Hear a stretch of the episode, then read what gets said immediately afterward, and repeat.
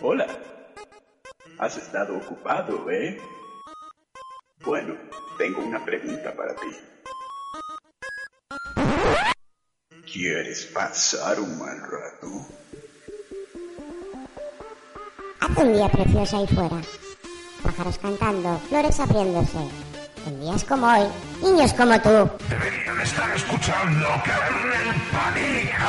Panic!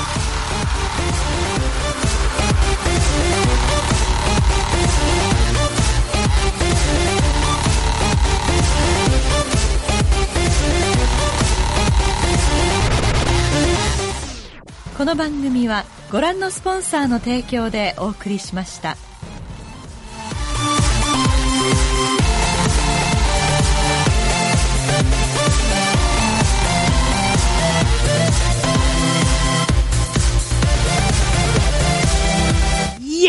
Buenas noches, altos elfos, bajos elfos, elfos medianos, elfos de todos los tamaños, blancos, negros, oscuros, abiertos, cerrados.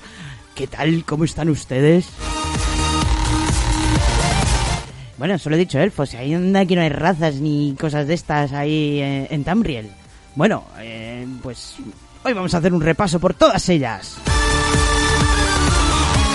Estáis escuchando Kernel Panic, el programa más friki de Rec Radio, la emisora que se escucha en el 107.5 si estáis en la zona de la Alcarria y el 108.0 si estáis en Madrid. Y empezamos una nueva tortuosa semana ya muy cerca de las vacaciones con nuestro adorable y Fer. Hola Fer, ¿cómo está usted Fer? Acá estoy, espada en mano y escudo en la otra. ¡Ey! Muy bien, muy bien. Te veo un poco cornudo hoy. Vaya casco que te me has puesto. Tengo, un- tengo, tengo el casco, estoy todo preparado. Y también recuperamos una vieja gloria de Kernel Panic, nada más y nada menos que Bio. Ahora que se hace llamar... ¿Cómo era? Ya se me ha olvidado. Luxi. Ay, ay, Luxi. Por si no os acordáis de Bio, es eh, también conocido por su papel eh, como el señor estampado de la fuente, experto en unicornicología y también por su magistral rol como el cadáver en nuestro programa de detectives. ¿Cómo estás, Bio? ¿Cuánto tiempo? ¿Qué tal? ¿Cómo lo Pues llevas? muy bien. Muy bien, no me acordaba de lo de estampado de la fuente. No te verdad. acordaba ya, es que te, te te estampaste contra un unicornio y se te olvidaron estas cosas. Sí, sí, sí, tengo que escucharlo otra vez ese programa porque ya hace que hace ya bastante tiempo y sí, bien, eh, estoy trabajando ahora en el ayuntamiento y bien. Bien, bien, bien, eres un señor funcionario. bueno, pues nada, hoy vamos a tener un programa de la ruta del troll. Porque po- mira que nos gusta la fantasía, muy pocas veces hablamos de fantasía. Y aquí nuestro Fer es un obsesionado con los pergaminos antiguos, ¿verdad, Fer? ¿Qué pasó con Sí, Fer? sí, sí, los... Hay un problema... ¿Sí? Sí, ahora te Hay, oímos. ahora hay te un problema con... No, no, que hay un problema con los pergaminos antiguos que que el que lo lee se vuelve loco. Yo los debo haber leído varias veces. Ah, así estamos, así estamos. Fíjate tú, fíjate. Pues vamos a hablar de Elder Scrolls, esta saga de videojuegos tan interesante, tan amplia y tan con tantísimo lore. Y de hecho nos vamos a centrar principalmente en su lore, ¿verdad? Pero bueno, antes de eso vamos a empezar con una pequeña cancioncita. En este caso vamos a escuchar la canción de Dovalkin, que se está descojonando los trolls aquí. La canción de Dovalkin en versión a capela.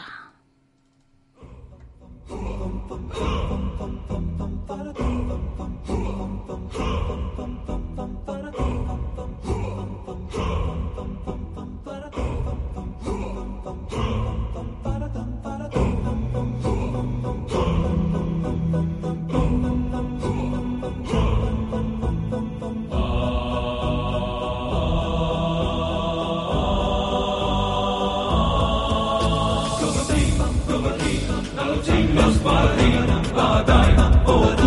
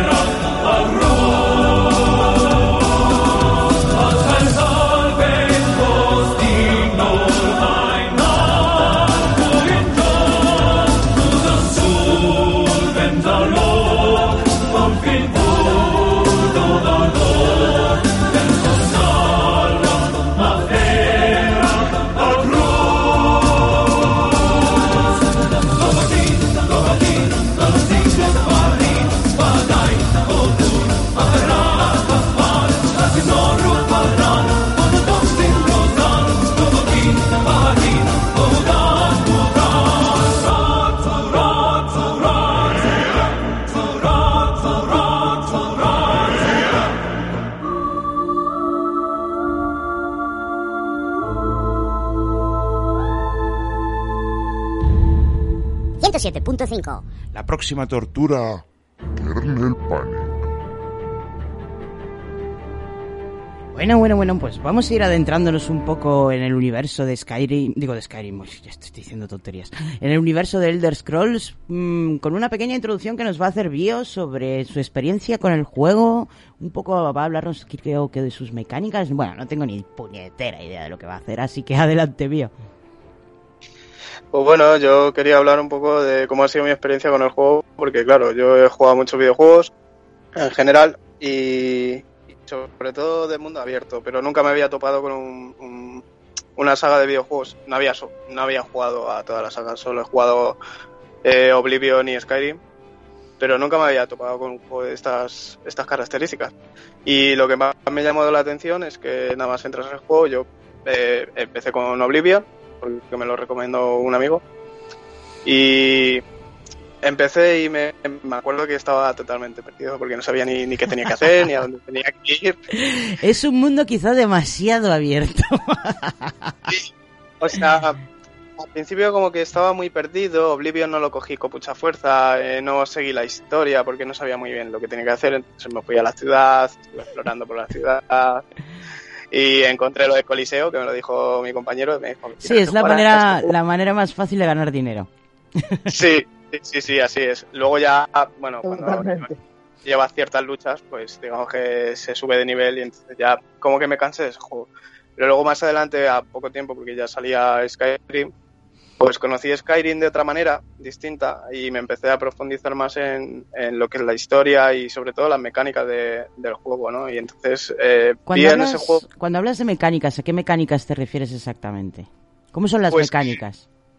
en comparación, por ejemplo, a otros videojuegos eh, mundo abierto, como puede ser eh, Grand Theft Auto, ¿no? que es, es una saga conocida, pues eh, digamos que en Skyrim tú, tú puedes rolear rea- realmente y puedes tener prácticamente una vida dentro de lo que es el juego, puedes eh, eh, alojarte en hostales, eh, puedes comer, eh, puedes convertirte en ciertos en un licántropo, en un vampiro, tal. Encontrar libros y leer libros y, y- y es Sí. lo que me ha gustado. ¿no? Lo de leer sobre todo, o sea... es cierto que te puede parecer un poco aburrido, pero, pero es cierto que tienen eh, encontrabas libros y leías y, y aprendías muchas cosas sobre, sobre el mundo de, de Elder Scroll, porque no solo hablaba sobre, sobre Skyrim. Correcto. Y es lo que me gustó, ¿no? Porque el tema de rolear y el crearte un personaje desde, desde cero, ya podría ser un arquero, ya podría ser, si quieres, un guerrero, un mago. Y es, es lo que molaba realmente, lo que diferencia, digamos, de todos los juegos de mundo abierto que, que ya conocía anteriormente. Hmm.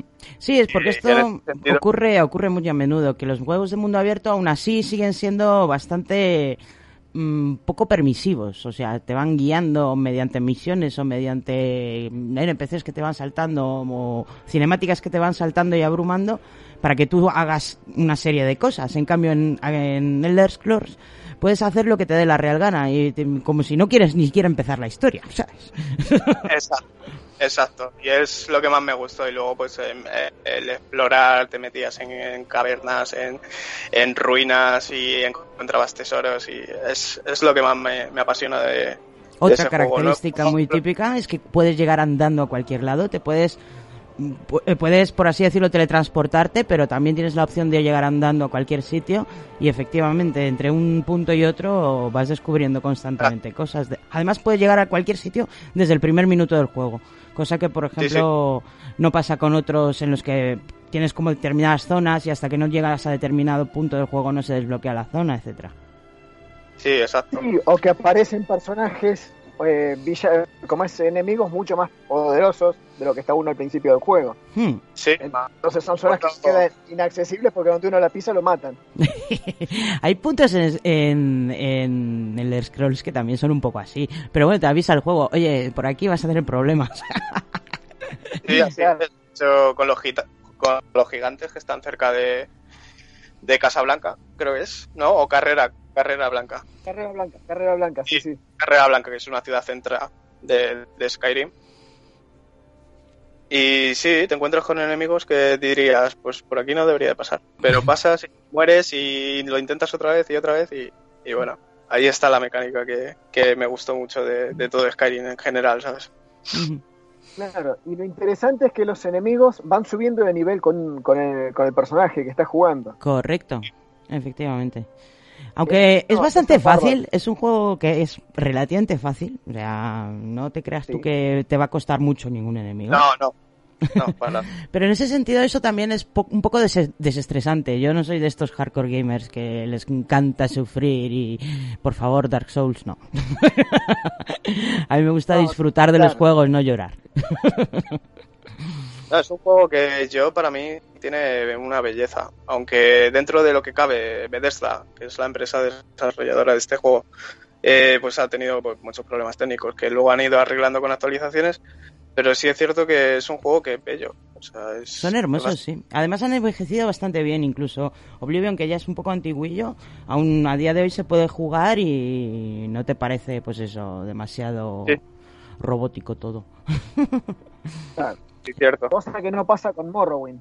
Mm, No, con Morrowind no pasa. Morrowind ya es un poco demasiado antiguo. Fer, ¿nos puedes hacer un repaso por, eh, aunque sea diciendo los títulos, los diferentes Elder Scrolls que hay? Eh, el primero es Arena. Que iba a ser un juego de coliseo, eh, pero luego descubrieron que, que había muchas más posibilidades dentro de ese coliseo, ¿verdad? exacto, sí. Eh, no me acuerdo en este momento el nombre del segundo. Espera, que Eh, los busco Dark- yo, no te preocupes. Eh, sigue, sigue era. Has citado Darkfall, has citado Morrowind, luego está Oblivion, Skyrim y el Online. Y el Legends, que no sé lo que es exactamente, si es una expansión o qué es. No, es un juego de cartas. ¿De qué? ¿De cartas? Es Ah. divertido. Ujú. De cartas, sí, sí, de cartas coleccionables. Está bueno, es divertido, lo jugué. Eh, después, bueno, el tercero sería Morrowind, el cuarto Oblivion y el quinto, bueno, Skyrim. Y estamos todos esperando el sexto, que yo no sé para qué lo espero porque no lo voy a poder jugar en mi máquina, pero bueno. ¿Ninguno de los dos habéis jugado al, al Online? Eh, eh, no, Al online, no, no, no pesa 80 y tantos gigas el, el juego base y no tengo espacio para instalarlo. muy grave, sí. Muy grande, muy grande. De todas formas, a mí, yo sabéis lo que opino de los juegos online y en, realidad Elder Scrolls es una saga que te gusta disfrutar, por lo menos a mí, a- la opinión que tengo yo. Eh, me gusta disfrutarla sola, o sea, sin tener niño rata que me hago bien. Pero bueno, Sí, tampoco, tampoco tiene una comunidad muy, eso- muy tóxica este juego, no, no he leído cosas malas de ella. Hay un tema que a mí me molesta de los, de los juegos en línea en general, y es cuando aparece alguno con un nombre que no tiene nada que ver con, con el lore del juego. si estoy paseando por Skyrim y me encuentro con, eh, de, no sé. 7X, no sé qué, ¿no? Claro. Te saca el, un poquito. el Messi ¿no? 69. lo más probable es que me, me, me, me rompa la inmersión. El Messi 69. Qué bueno. Vale. Bueno, pues nada, vamos a ir enterándonos un poco de... Este programa no lo vamos a dedicar a ninguno de, ninguno de estos juegos en particular y un poco a todos en general. Vamos a hablar de lo que es el lore. Vamos a hablar un poco de lo que es... eh, de, de lo que son las razas y de lo que son las creencias dentro, dentro de este mundo imaginario que que es realmente lo que te encuentras en los innumerables, y cuando quiero decir innumerables, es que son innumerables, te lo juro, en cada habitación que te metes tienes libros, y bueno, eh, los puedes leer o puedes jugar, una de las dos cosas, las dos cosas no. Así que... em, si quieres jugar, pues juegas. Y si quieres un día meterte a leer cosas, pues yo hay días que me meto y leo cosas, pues porque me apetece más leer que jugar. Pero tengo, tengo un amigo al, al cual yo he convertido al, al skyrianismo. Skyrianismo, me encanta. Es una nueva que, secta. claro, que mm, hace ya dos años que lo juega. Oh, y, y- y y lo, lo que le juega- queda. y lo juega casi exclusiva, sí, y lo juega casi exclusivamente. Y el otro día me dice, vos sabés que me puse a leer los, los libros y son buenísimos. Yo no los había leído nunca. Ah, bueno, es que eh, no te él. atrapan, no te atrapan los libros al principio. Los libros, eh, si Claro. conoces un poco el lore, por, por eso también estamos haciendo este programa, para eh, que le pique un poco el gusanillo a la gente con el lore y les entre la curiosidad por leer los libros, porque están bien escritos, están muy bien escritos, literariamente hablando.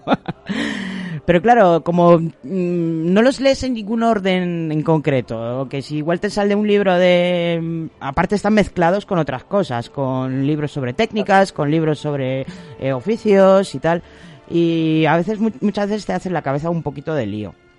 Y bueno, y en cuanto a, a mi propia experiencia de juego, pues bueno, yo, yo he jugado a Skyrim bastante, pero no he jugado nada a Skyrim. O sea, yo tengo un Skyrim que lo tengo para modear. Y solo me dedico a destrozarlo con mods. Es, es, es mi juego monstruo. De- La verdad es que ni he empezado la historia. pues, he jugado un poquito, pero ni he empezado la historia.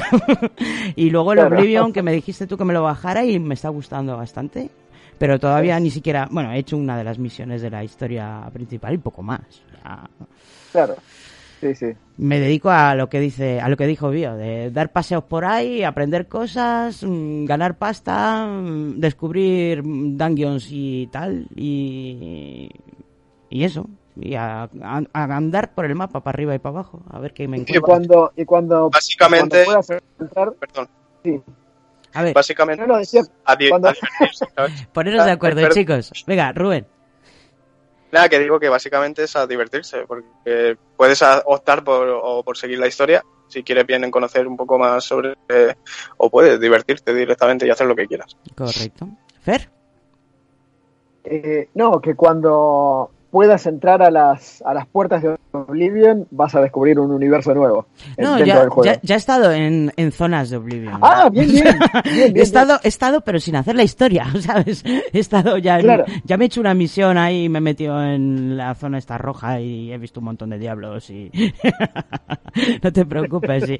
Ya te digo que no he empezado la historia, pero como me voy metiendo en todos lados, además que me bajé una versión que tiene dos DLCs, me metí en, los, en las misiones secundarias de los DLCs también, que también te llevan a Ah, sitios. claro.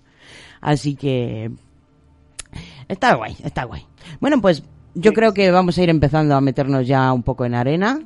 Y te cambio el fondo. Y me vas a ir contando, Fer, en qué consiste el Elder Scrolls. ¿Qué son los Elder Scrolls? ¿Qué es Tambriel? ¿Dónde estamos? ¿De qué va este asunto? Bueno, eh, bueno, Ender Scroll, lo que decíamos recién, es una saga de videojuegos que fue creada por Bethesda Software. En principio se pensó como un juego de combates en un coliseo similar en cierto punto con Unreal Tournament y otros juegos de, esa época. Eh, pero bueno, se fue haciendo cada vez más importante el tema de, lo, del- de la parte de rol, de, de, de rolear el personaje. Está ambientada en el continente ficticio de Tamriel, eh, que es del planeta Nirn. Este continente está dividido en nueve territorios, cada uno habitado por una raza en particular, de las que, bueno, ya hablaremos más, más adelante. Tamriel tiene una historia muy, pero muy larga. Eh, esta historia la conocemos no solo por las misiones o por los diálogos que se nos van dando, sino también por todos los libros, que es lo que decíamos, ¿no es cierto?, eh, recién en la introducción. Eh, en estos libros, bueno, vamos a ver todo, todo lo que es el lore, bueno, esto que, esto que estábamos también comentando recién. hay que destacar que Tamriel se encuentra unificado, por lo menos en los primeros cuatro juegos, bajo el imperio de Cirodil, es un análogo del Imperio Romano que a través de la conquista y de la diplomacia eh, supo expandirse hasta unir incluso a las razas más guerreras bajo su manto. Ahora, ¿qué son los Elder Scrolls del título? El nombre de la saga viene de una frase que se da al inicio de la primera entrega, que no se vieron igualmente estos Elder Scrolls hasta el quinto juego, hasta Skyrim. Eh, son pergaminos en los que está contenida toda la existencia pasada, presente y futura del mundo. Y son tan poderosos que el que los lee puede tener efectos que van desde la locura extrema hasta la ceguera. Mm. Solamente unos pocos elegidos pudieron leerlo sin consecuencias. ¿Pero por qué la ceguera? ¿Por faltas de ortografía o cómo A mí me han tocado cartas eh, me han dado cartas que cuando uno la lee da siquiera, te digo, por la falta de ortografía. En fin. es un estúpido. Bueno, eh, la historia de Tamriel eh, nos indica que fueron los nórdicos los primeros humanos en llegar al continente. Venían del continente helado de Atmora, un continente que sufrió después una, una baja de temperatura extrema y bueno, los que quedaron se murieron, eh, y fueron liderados por Isgramor. Y llegaron a lo que posteriormente fue conocido como Skyrim. Ahí fundaron la ciudad de Sartal. Tras un feroz ataque de los elfos blancos, del que solo sobrevivieron Isgramor y sus dos hijos, el guerrero nórdico regresó a su antiguo hogar, volvió a Atmora, convenció a 500 guerreros de vengarse, volvieron a Tamriel, reconquistaron Sartal y comenzaron una guerra contra los elfos blancos que produjo su extinción. No se andaba con, chiquitas eh, y gran amor. Bueno, tras, después del desastre climático que hubo en Atmora, este que les comentaba recién, el resto de los atmoranos se instalaron en Tamriel, dando origen a los bretones y los imperiales, que son otras dos razas del juego. El último atmorano en mudarse a Tamriel fue el legendario Tiber Septim, mm. un formidable guerrero con sangre de dragón en sus venas, quien al mando del imperio de Cirodil consiguió unificar casi todo el continente bajo su dominio. Bueno, también exterminó a, to a Tokiski, a se le puso por delante, porque vamos, este era un genocida de todo el lomo. sí, sí, sí, sí. y después de morir, fue, convertido en deidad. El reinado de Tiber Septim marcó el final de la segunda era el, juego está dividido en cuatro eras. La primera era es la era de los mitos, la segunda era es en la que transcurre toda la, población de Tamriel, la tercera era empieza con eh, el reinado de Tibor Septim y es, el, es donde transcurren los primeros cuatro juegos de la saga. Y en el cuarto juego de la saga, en Oblivion, se marca, eh, suceden acontecimientos que marcan el final de la, eh, el final de la tercera y el principio de la cuarta. Eh, es una época que estará liderada por inestabilidad política, revueltas sociales y será una etapa que dará origen a un nuevo Sangre de Dragón. Es un héroe con poderes y habilidades probablemente tan, tan como los de Tiber Septim, y este será el héroe bueno que ayude a independizar Skyrim o a recuperarla según la decisión de cada jugador. Es el, protagonista de Skyrim. Bueno, eh, la verdad es que ha sido muy interesante. creo que en, todo este asunto de las eras hay, habría que añadir una, una, una, era anterior a lo que sería la primera era, que sería la era del amanecer. Lo que pasa es que sobre esa era, como no se, como no se guardan, digamos, registros históricos, Es una era pues más de más de mitos y leyendas, lo que sería la con la predominancia de los de los elfos, también se llama América, ¿no? O algo así. Bueno, que es- Claro. que, es, cuando se forman los dioses y tal, y los antidioses, que aquí se llaman las deidades eh, daédricas, y Daédricas. aédricas. Pero bueno, Exacto. hoy no vamos a centrarnos muy mucho en lo que sería la historia, porque vamos a tener mucho tiempo para hablar de razas. Principalmente vamos a hacer un repaso por las razas y hablamos, hablar un poquito de mitología, ¿no? Sería interesante hacer un, un programa de Elder Scrolls hablando solamente de la historia de, de este mundo, que la verdad es que no le hace a- no le hace ascos a lo que sería la historia del mundo real, ¿sabes? Es tan compleja sí, y tan sí. complicada como podría ser la nuestra. Bueno, vamos a Yo la, escuchar. yo la comparo, Sí. yo la comparo con, con, con la mitología que hay alrededor del Señor de los Anillos, sin ir más lejos. Es posible, es posible. Haría falta un Silmarillion para entenderla. Oye, Fer, eh, te quería preguntar una cosa, porque yo no sé muy bien eh, sobre las razas. Eh, ¿Los elfos oscuros y los elfos eh, son diferentes razas o son o pertenecen a la misma? Son diferentes razas. Hmm. Son diferentes diferentes clanes, diría yo. Claro, exacto. Más que razas, clanes, porque son la misma raza pero diferentes clanes. De hecho, el tema de los elfos es que eh, los primeros elfos fueron los- serían los altos elfos, aunque nos estamos adelantando, y ellos se expandieron desde las islas estas, ¿cómo se llamaban las islas de Marras? donde estaban los altos elfos? Ah, Eh, ah, ah, ah. te pilla. Y yo también me he pillado, me he pillado los dedos. Bueno, pues están en unas islas que empezaban por ese. Estivalia, Estivalia. Estivalia, eso. Y de ahí se van expandiendo y eh, crean lo que sería la era América, que es la expansión de los diferentes tipos de, de elfos que se van formando diferentes clanes y, ahí ya Sí, los sí. vamos viendo todos. Bueno, Llegaremos a eso. llegaremos a eso. Vamos a escuchar ahora un rap, eh, en este caso de Zarkort, y es el Skyrim rap que salió en el especial de los dos años.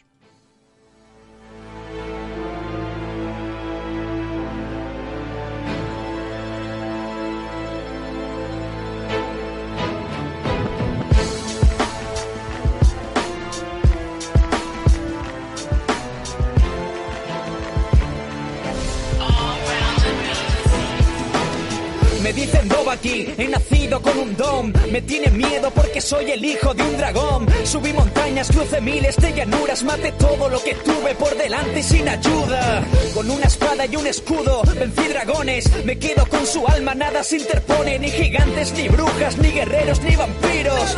Todos cayeron bajo el peso de mi filo. La gente me paga para que asesine. Los aldeanos se arrodillan para que les cuide. Puedo soportar todo el invierno. Solo con un grito puedo mandarte al infierno. Me dicen Dovahkiin, he nacido con un don. Me tienen miedo por el poder de mi voz. Nada me parará, no llegará mi fin. No voy a descansar hasta ser el dueño de Skyrim. El alma de dragón, la mente del guerrero, la fuerza de mi voz, dura como el acero. El camino de espinas de este viajero, la luna ilumina el futuro desde nuestro cielo. El alma de dragón, la mente del guerrero, la fuerza de mi voz, como el acero. El camino de espinas de este viajero, la luna ilumina el futuro desde nuestro cielo. Me dicen Dovahkiin, dragón y humano, el fuego que emana de mí es mi legado, ocultado por siglos y siglos, bajo secreto, despierta con un fuerte grito al que someto a soldados y magos al cargo más elevado. Si mueren reyes malvados, la sangre se ha derramado bajo rencor, bajo el aclamado falso Dios. Ahora responde, el guardián al lado ha llegado, me dicen Dovahkiin, hijo del fuego de mis entrañas, hijo del odio forjado desde las montañas, desde la cueva más alta, donde no regresa, dragones duermen con el sonido de presas. He llegado para dar justicia y venganza, muerte a la avaricia, vida a la esperanza. Cuando la fe de un pueblo se desperdicia, cuando la codicia de la nobleza provoca una matanza. Zarkor, este es el comienzo, el comienzo de los rap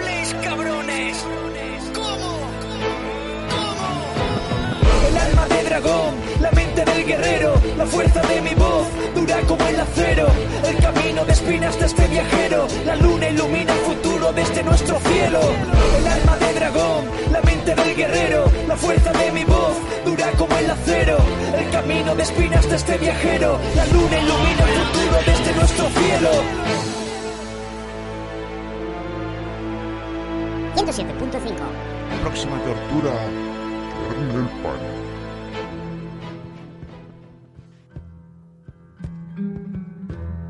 Y bueno, y con este fondo tan agradable que tenemos aquí, vamos a empezar a hablar un poco sobre las diferentes razas. Em, creo que vamos a empezar con imperiales y guardias rojos. Fer, venga, lánzate. Bien, muy bien. Bueno, eh, los imperiales descienden, bueno, como decía recién, de los moranos, al igual que todos los humanos de Tamriel. Eh, se establecieron en la provincia de Cirodil, en las llanuras centrales del continente, y con el tiempo terminaron gobernando todo el mundo conocido. Antes de ser un imperio, fueron esclavos de una raza extinta de elfos conocidos como los Ailid, eh, quienes tras la revolución de los esclavos fueron exterminados por completo. Acá es algo que pasa seguido, eh, la exterminación total de una raza. Sí, la verdad es que la raza lo pasa un poco mal aquí. ¿eh? Sí, sí. Yo creo que para Elder Scrolls 11 van a ser dos razas nada más y... van a quedar solo dos, ¿no? claro.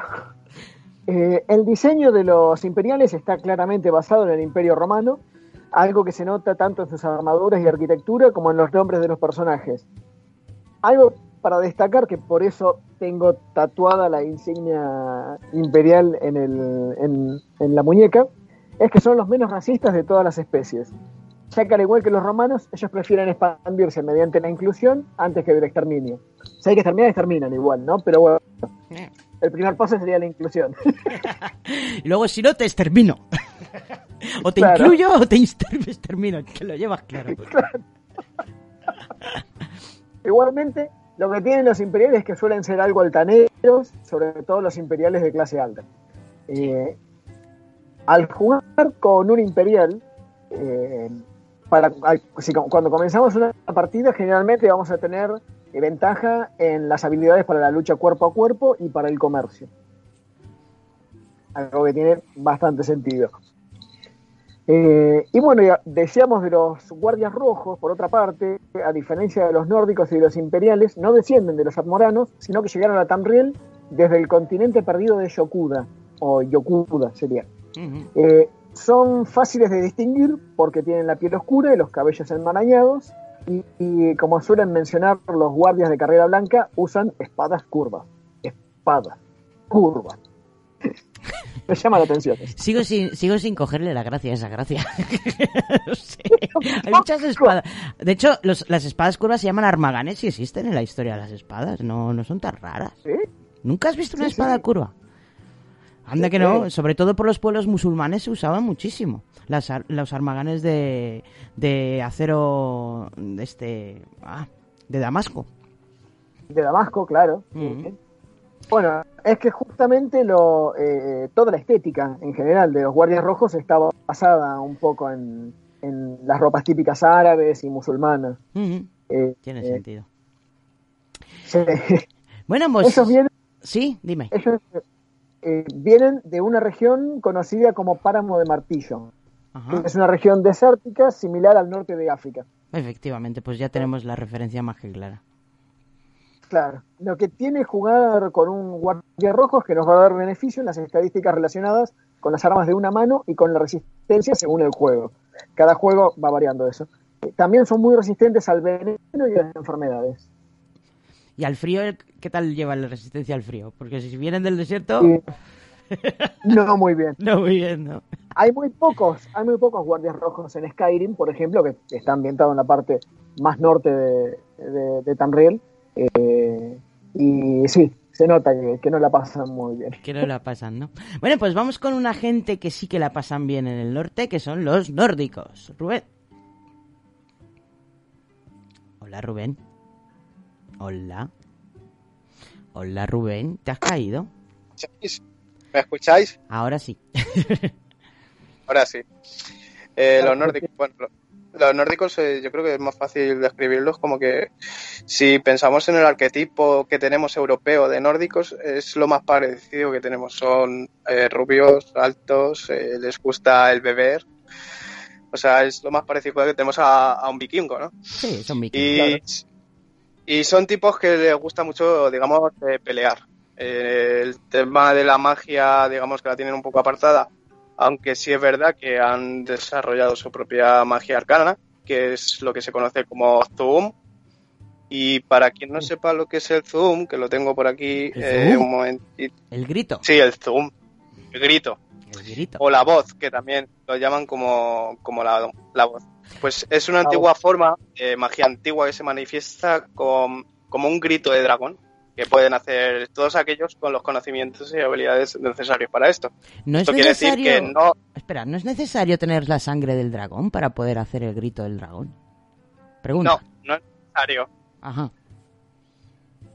Eh, se requieren eh, pues mu- muchos conocimientos y muchos muchos años de práctica para llegar a alcanzar eh, la voz porque los barbas grises que digamos que son un grupo de, de personas en Skyrim que se dedican a- al uso de esta de este zoom o esta voz pues eh, llevan muchos años recluidos en la montaña eh, aprendiendo y, obteniendo conocimientos para usar la voz y la pueden usar como el sangre de dragón. Lo que pasa es que el sangre de dragón, digamos que es una persona que ha nacido eh, con la naturaleza, digamos, o, o la forma la forma fácil de hacer este zoom sin Sin tener que estar años haciendo escalas. Ahí me los imagino a todos los guardias, a los barbas grises ahí. lo, lo, lo, lo, lo, lo, lo, lo, lo, exacto. Ay, No, incluso Dime, dime. uno que obtiene el sangre de dragón, por ejemplo, obtiene el conocimiento inmediato. Lee la Sí. palabra escrita y la aprende. ah, ya. Sí, sí. ¿Qué, qué, qué, qué, qué- qué cabrones? ¿Qué, chetos. Y bueno, la resistencia al frío, como tú bien dices, pues sí, eh, los nórdicos eh, tienen resistencia, mucha resistencia al frío y les gusta más combatir que utilizar la magia, aunque utilicen lo que te digo de lo de Zoom, pero personas con conocimiento. Y luego hay una cosa que me gustó mucho de los nórdicos, que es el tema del amor. Porque si un nórdico o una nórdica está disponible para matrimonio o buscando pretendiente, solo tendrá que llevar puesto un amuleto que se llama el, el amuleto de Mara. Y para, para esto hacen, digamos, saber su situación de que buscan pretendiente y si alguien puede estar interesado o interesada en corresponderle, pues se lo hará. saber. Ay, qué mono tienen estados de Facebook. Es increíble, es increíble avanzado que estaban, digamos, en la época de, Fíjate de- tú. del fíjate. juego. Bueno, vamos con ahora, eh, por estos son bastante mm, parecidos a nosotros, a los humanos. Vamos ahora con unos que son un poco menos humanos, que son los elfos. Fer, Los elfos, los altos elfos o Altmer, son los elitistas de Tamriel. Se caracterizan por tener rostros angulosos, piel dorada, eh, cuerpos delgados y una soberbia a máximo nivel. no te caen muy bien los elfos, me parece a mí. Mi primer personaje no, mi segundo personaje fue un elfo, un alto elfo. Mm, Eh, y bueno, y me comporté eh, como alto elfo. Se te pegó la tontería. bueno, los altos Claro. elfos son los primeros elfos que hubo, y de ellos descienden todos los demás elfos, y por eso se lo tienen tan subido, yo creo. Claro. Y sí, son como el primer pueblo. Bueno, tiene mucho, en eso tiene muchos puntos en común con los elfos de Tolkien. Sí. Aunque sí, eran- Ah, eran También más- viven apartados ahí, ¿no? ¿no? Como los elfos Claro. de Tolkien. Sí, sí, sí. Igual hay una realidad, que es que el lenguaje escrito, la arquitectura y la cultura en general del imperio tiene su origen en las tradiciones Almer. Sí, es cierto. ¿eh? Así que sí, sí, sí. Eh, no tienen una gran musculatura como los humanos o los orcos, pero los altos elfos suelen ser, eh, bueno, mucho más débiles, bastante más débiles, pero son mucho más inteligentes y longevos que las demás razas.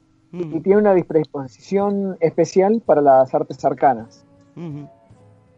Los Altmer han tenido. Sí, Dime, dime. ¿qué vas a decir? Nada. Ah, no. Sigue, Iba a decir que los Altmer han tenido varios conflictos con el Imperio. Quizá el más importante es la guerra que tuvo lugar entre los juegos Oblivion y Skyrim, en el que consiguen su independencia. Eh, regidos por un grupo denominado los Talmor, o Zalmor, no sé, este H, eh, inician una purga racial en la isla de Estivalia, a la que renombran como Alinor. O sea, directamente le sacan el nombre imperial, le ponen nombre élfico Y bueno, inician violentas campañas buscando reconquistar los territorios perdidos en épocas de Tiber Set. Y luchan contra el imperio hasta la firma del tratado denominado el Concordato Blanco y Dorado, del que ya hablaremos más adelante. Eh, jugar con un Altmer nos va a dar ventajas en las habilidades relacionadas con la magia, tanto de destrucción como alquímica, y también de las ilusiones, la magia de ilusión. Bueno, pues yo voy a hablar de las ovejas negras de la familia de los elfos, que son los Bosmer, o también llamados elfos del bosque. Estos proceden del bosque Valen, una provincia al, al sureste de Tamriel, y se les puede conocer como elfos del bosque, pero ellos se llaman a sí mismos Boiches o Bosmer. Estos rechazan las rígidas tradiciones de los Altmer, prefiriendo una existencia mucho más en armonía con su entorno y con las criaturas salvajes. Suelen ser más ágiles, más rápidos y eso los hace excepcionalmente buenos para ser exploradores o ladrones. También son los mejores arqueros de Tamriel, incluso hay un rumor que dice que podían haber inventado el arco. Tienen varias aptitudes innatas, como el poder de influir en bestias salvajes, en algunas, no en todas. Eh, una habilidad cama- casi camaleónica para ocultarse en zonas boscosas. Y como parte del pacto verde, suelen ser carnívoros, ya que no pueden dañar la vegetación del bosque Valen. O sea, son como todo lo contrario a un vegetariano. ¿Por qué? Porque respetan demasiado a las plantas.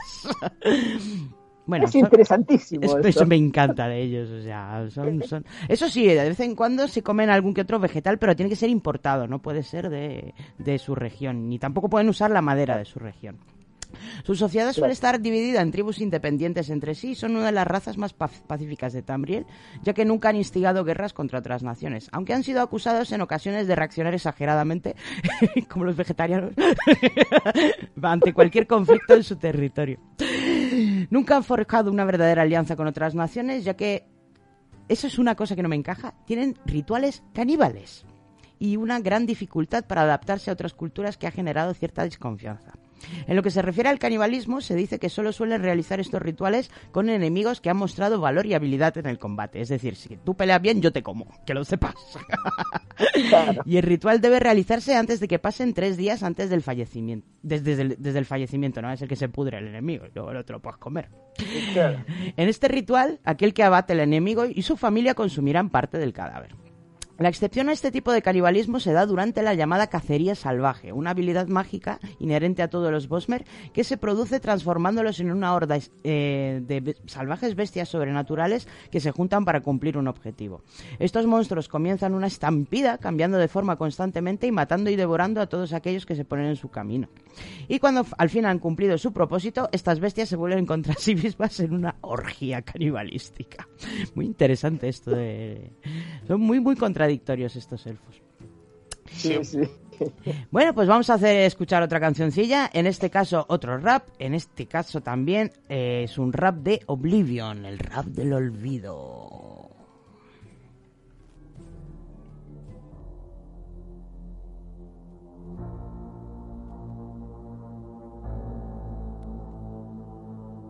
...433 de la tercera era... ...el miedo es constante, la paz pasajera... ...nuestro mundo es atacado... ...de Golokir en sus manos... ...le demostraré mi voluntad guerrera...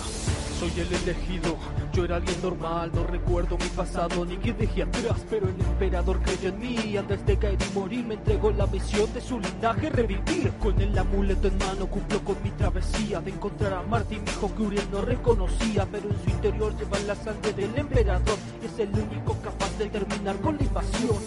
Vengo de Steigon, príncipe taédrico, busca apoderarse de todo un ser maléfico. Quiere darnos junto al culto el amanecer mítico, unos ataques críticos y así dejarnos líticos. Pero no lo lograrán, destruiré cada capilla que en el nombre del Daedra levante que en rodilla. Pues con cada unidad que añadan sus filas, cada inocente que pierda su vida, aumenta mi fuerza, aumenta mi furia, aumenta el final de cuando la salida. Lento, crezco mi talento, su aliento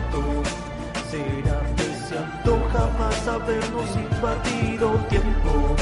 Solo tenme tiempo, destruiré cada portal.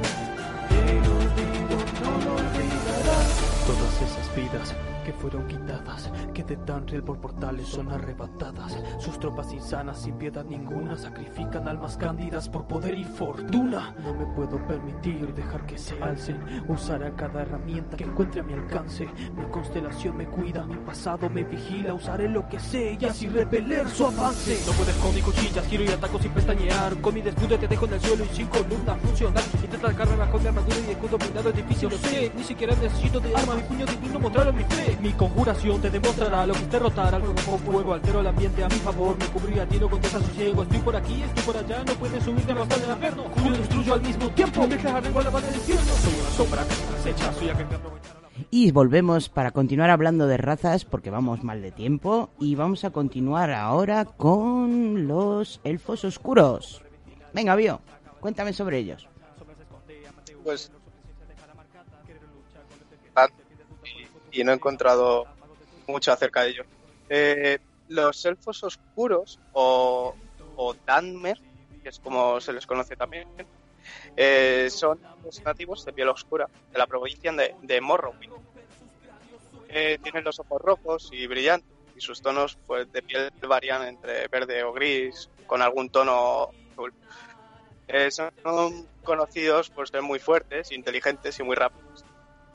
Eh, eh, se dice que son desgraciados por causa del destino y muchos están exiliados en Ventalia, eh, donde viven recluidos en el barrio gris, por parte de Ulfric, capa de la tormenta, que Ulfric, capa de la tormenta, digamos que es el líder que de la revuelta esta que hubo en Skyrim con los nórdicos.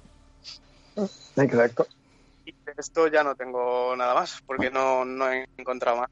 Es mi personaje, o sea, Hay- yo, hay- yo siempre escojo el oscuro para jugar, así que por, en general están bastante equilibrados, ¿de acuerdo? A mí me gusta mucho jugar con ellos por eso, porque la- en realidad puedes desarrollarlos en el sentido que te dé la gana, tanto si quieres aprender magia puedes aprender magia, si quieres am, mejorar las habilidades con las armas puedes, si quieres ser ladrón puedes, puedes hacer casi, casi cualquier cosa con ellos, la verdad es que son muy muy versátiles los elfos oscuros. No, yo todavía no, no he jugado con ellos.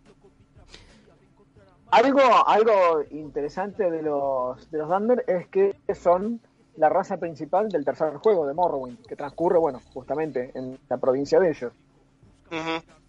Yo, Entonces, sí bueno, en ese juego se ve, eh, se ve mucho la cultura y, bueno, la, la- la arquitectura es completam- completamente distinto a todo lo otro que vamos a ver en, en la saga. Mm.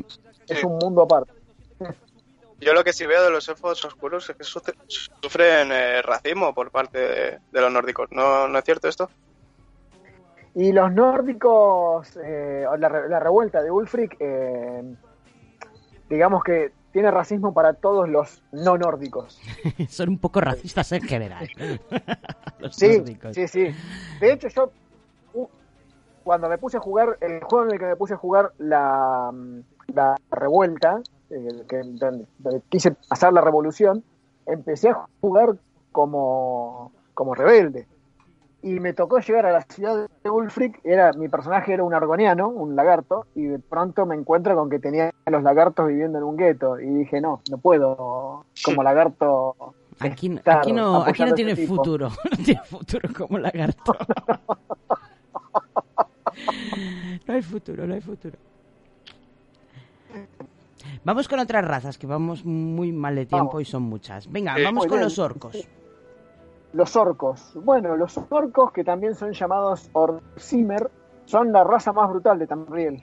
Eh, suelen vivir en asentamientos fortificados, trabajar en las minas y andar semidesnudos. Son los bárbaros de este mundo, básicamente.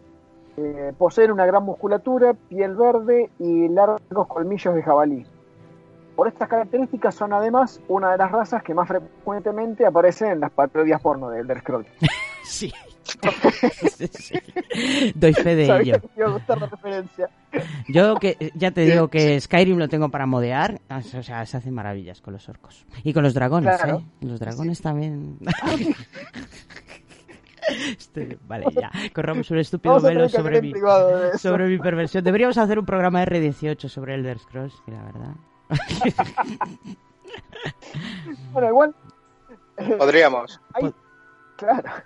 Ojo, hay excepciones igualmente en esto que estaba diciendo de, de los orcos. Eh, al estar incorporados al imperio, muchos de ellos viven en las ciudades, trabajando como mercaderes, como legionarios, Sí. y hasta incluso como bibliotecarios.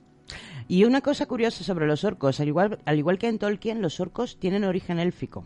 Que luego cuando hablemos de cuando hablemos de la mitología y de los dioses aédricos y daédricos, os voy a contar sobre cómo, cómo aparecieron los orcos, que es una historia como poco curiosa y un poco escatológica. Muy bien. Vamos con otra. Bueno, ellos tienen, No, ¿Eh? sigue, sigue, sigue con los orcos. bueno, bueno, no suelen ser muy aptos para la magia, eh, pero bueno, por supuesto también podemos encontrar elfos magos. Tienen una ley que es el Código de Malakat. Es eh, una serie de reglas que combina la ley con la religión y es respetado tanto por orcos salvajes como por los más aburguesados. Son excelentes mineros, siendo el, su metal favorito el orialco. Es lo que usan para las armaduras y las armas. Ujú. Jugar con un orco nos va a dar beneficios en las habilidades relacionadas con la herrería, el uso de armas pesadas y armas de doble mano. Bueno, pues yo voy con los bretones. A ver, los bretones. Los bretones, también conocidos como Manmer, son residentes de Rocalta. Descienden del fruto del cruce entre los pueblos Admeri, Almeri y Nédico y durante la era merética. Aunque comparten cultura y lenguaje, están divididos políticamente y su tierra está repartida entre distintas facciones y reinos feudales que compiten entre sí. De hecho, su gran diversidad es fruto de, la, de su sociedad políticamente fracturada, aunque sus ropas, acento y costumbres tienden a la uniformidad. Muchos tienen una afinidad natural con la magia y una resistencia innata a la misma. Eh, muchos grandes hechiceros, por lo tanto, han venido de la provincia de Roca Alta. Son conocidos por su pensamiento abstracto y sus costumbres únicas, y por este motivo pueden llegar a ser grandes magos. Su sociedad es, como dije, feudal, mayoritariamente agraria y muy jerarquizada. Muchas ciudades son urbes de crecimiento descontrolado, donde la mayoría de la población es de clase media y baja. Se dice que disfrutan de los desafíos intelectuales y esta búsqueda del conocimiento les lleva a probar diferentes profesiones, como puede ser comercio, el ejército, la navegación, la medicina, etc. El espionaje también es uno de sus puntos fuertes y sus agentes dobles, espías y asesinos han dado la vuelta a numerosas guerras a lo largo de la historia. No suelen ser muy religiosos, pero la mayoría aceptó el panteón Almeri y luego hicieron la transición a los ocho divinos que más tarde pasarían a ser nueve. También se reco- eh, reconocen a Shor, el malvado, probablemente inducidos durante el conflicto con los elfos, eh, de los elfos con los nórdicos eh, como una versión demonizada de Shor. Siguiente, los... Bueno, eh, vamos con los eh, Los Khajiit. que es- los Khajiit, que son la raza felina de Tamriel. Miau, los Eh, procedentes de las lejanas de las lejanas tierras de Elsewhere, eh, se trata de una raza ágil y silenciosa, lo que los convierte bueno, en excelentes cazadores, ladrones y asesinos. Son también los fabricantes y consumidores también de la droga conocida como skuma. Mm. Eh, es- esto, junto con su tendencia a dedicarse al robo, suele provocar que se les impida la, la entrada a las ciudades de otras razas. Pobres gatitos. Miau. Sí. Los, Una los- característica... sí. Perdón. Sí, no, sí. que digo que los furros estos creo que me han intentado vender droga alguna vez. Siempre venden droga. Venden Siempre, droga y te roban. Sí, sí, es cierto. Bueno, hay, hay una característica única de esta raza que es su morfología. Dependiendo de las fases de las lunas en las que nazca un Khajiit, podrá ser más humanoide o más felino. Incluso, durante Arena, el primer juego de Elder Scrolls, había muy poca diferencia entre un, entre un Khajiit, un Bosmer y un humano. El aspecto felino llegó más adelante. Mm. Eso es buenísimo. Según, según su signo del zodíaco, o según la fase lunar, mejor dicho, va a ser o más humanoide o más eh, felinoide. Una duda, eh, ¿cuanto más grande la luna, más humano o al revés? Eh, no, no, va, es, eh, hay- está la luna, eh, en Nirn tiene dos lunas, una mayor y una menor. Mm. Y según la posición re- de- en el cielo de cada una de estas lunas, es como, cómo va a ser su forma final. Ajá. E incluso dentro de las formas felinas hay distintos, hay distintos Khajiit, Khajiit con cola, Khajiit sin cola, Khajiit que son digitardos, o sea que caminan con la punta de los dedos, Oh, o que caminan con todo el pie. qué monos, a mí me encantan los Khajiit. Son más Sí, sí, bonitos. sí. Son más bonitos los Jugar furros. con un Khajiit, sí. Mi personaje actual es un Khajiit. Ajá. Quería, quería hacer todas las campañas de lo, del gremio de ladrones y de asesinos, así que tenía que jugar con un Khajiit. y es muy, muy sigiloso. Jugar con un Khajiit justamente nos va a beneficiar, dependiendo del juego, en las habilidades referidas al sigilo, a la agilidad y a las artes del robo. Muy bien, muy interesante los Khajiit. Vamos con otro, Argonianos. Oh, estos molan. Los argonianos, eh, pues son una raza ovípara de reptiles. Realmente son como reptiles humanoides, pero realmente no tienen nada que ver con, con los hombres y los mer. Eh, son enigmáticos e inteligentes y los argonianos son expertos en tácticas de guerrilla. Y sus habilidades naturales se adaptan a su pantanosa tierra natal, que su pantanosa tierra natal es la provincia de Tanria. Han desarrollado inmunidades a enfermedades, eh, digamos eh, como al veneno, por ejemplo, resistencia al veneno, y eh, son capaces de explorar fácilmente lugares submarinos debido a su capacidad para respirar bajo el agua. Mm. La verdad es que me, me gusta, son como reptilianos. Sí, son reptilianos. Claro, son, son los que están, son los que están al, al mando de nuestra sociedad, diría alguno. Ay, madre mía.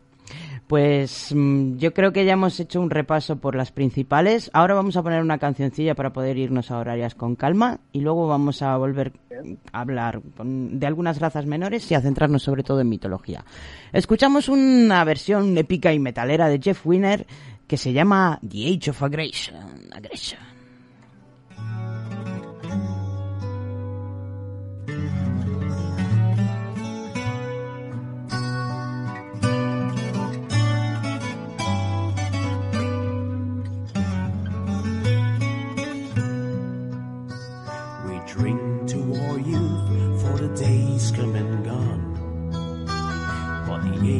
Of aggression is just about done. We'll drive out the storm clouds and restore what we own. With the blood and dust we will take back our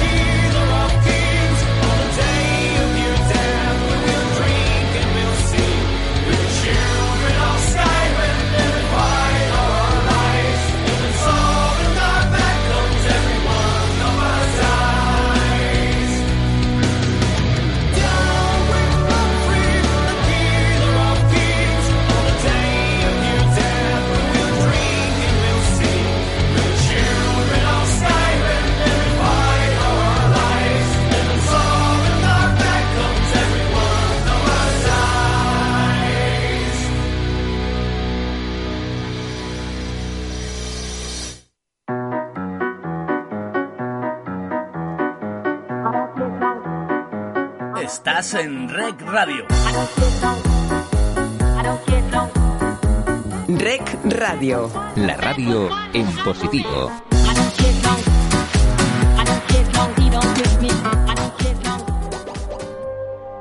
107.5. La próxima tortura, Kernel Panic.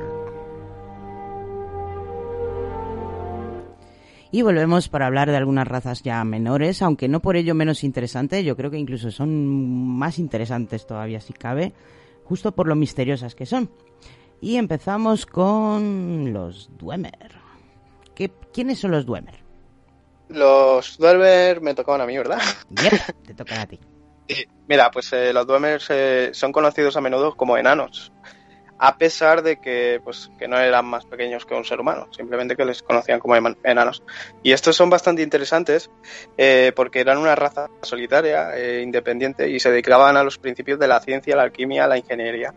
Y les gustaba mucho más eh, centrarse en la tecnología que en la magia o, o en el Esto, esto tiene mucho que ver porque son la única raza, de hecho, que son completamente ateos. O sea, ellos no creen en deidades y, y justamente por eso pues le dan tantísima importancia a la tecnología. Y he dicho que eran una raza porque los Dwemer, eh, digamos que desaparecieron, no murieron, ¿vale? Sino que toda la raza pues se desvaneció sin más, simultáneamente eh, debido a un artefacto que encontraron, no me acuerdo si se llamaba, era un corazón o algo así, y estuvieron... El corazón de Mele... Hubo- del... ¿Cómo se llama? Del... Ah, del... Es que no me acuerdo de cómo se llamaba. ¿El corazón de Magnus? Mm, no, era ¿No? sobre la batalla de la montaña roja, creo que es. Eh, pues eh, hubo una batalla, ellos eh, estuvieron trasteando con un artilugio y digamos que se desvanecieron. Eh, me gusta mucho esta, esta raza, realmente, aunque sea una raza menor, pero me gusta mucho porque, claro, yo en Skyrim he explorado mucho y he explorado mucho sus ruinas y, y me parecen muy interesantes porque tenían robots, eh, ya sean arañas o ya sean robots gigantes, eh, protegiendo, digamos, sus, sus tesoros. Tenían mechas, eso es buenísimo. Tenían mecas, sí, sí, sí, señor. Eh, físicamente, además, tienen un aspecto de lo más interesante, son como elfos, pero con unas Sí. barbas tremendas eh, que recuerdan, pues eso, a, los, a las pinturas babilónicas. De hecho, yo creo que son muy babilónicos ellos. en general. Son, son babilónicos steampunk. Steampunks, exacto, correcto. Y de aquí, bueno, pues eh, que vivían en Tarriel. Es lo único que tengo aquí apuntado. Pues mm, poco más que ellos, son un Si pueblo queréis, misterioso. Queremos, por favor, eh, Bethesda, queremos un juego sobre los sobre los Denver. Por favor, queremos queremos saber más de ellos. Les, les cuento que hay un mod, Ajá. o, o un par, mejor dicho, que nos permiten jugar con un, con un Dwemer. ¿Sí? Con un personaje Dwemer. Qué bueno. Sí, sí, sí, sí. Interesantísimo. Pues Yo tenía bajado uno para instalar barbas Dwemer en el personaje. Ah, pero eso no es nada. Pero me tienes que Eh, pasar bueno, el ese mod que- para, para unirlo a unirlo a mi monstruo Frankenstein Skyrim.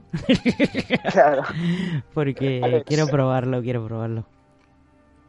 Lo, lo único que sí puedo añadir, ¿vale? Porque el, el nombre de los enanos, porque le llaman enanos, eh, que lo tengo aquí y, y me lo había saltado. Eh, eh, parece que ha sido derivado de un supuesto encuentro con los gigantes, que los consideraban enanos. Ah, Eso ya, pues se quedaron. O sea, se les Pero quedó- no eran enanos. Se les quedó ahí el... Se llama el corazón Sí. del, de Locan, eh, Lorcan, el artefacto.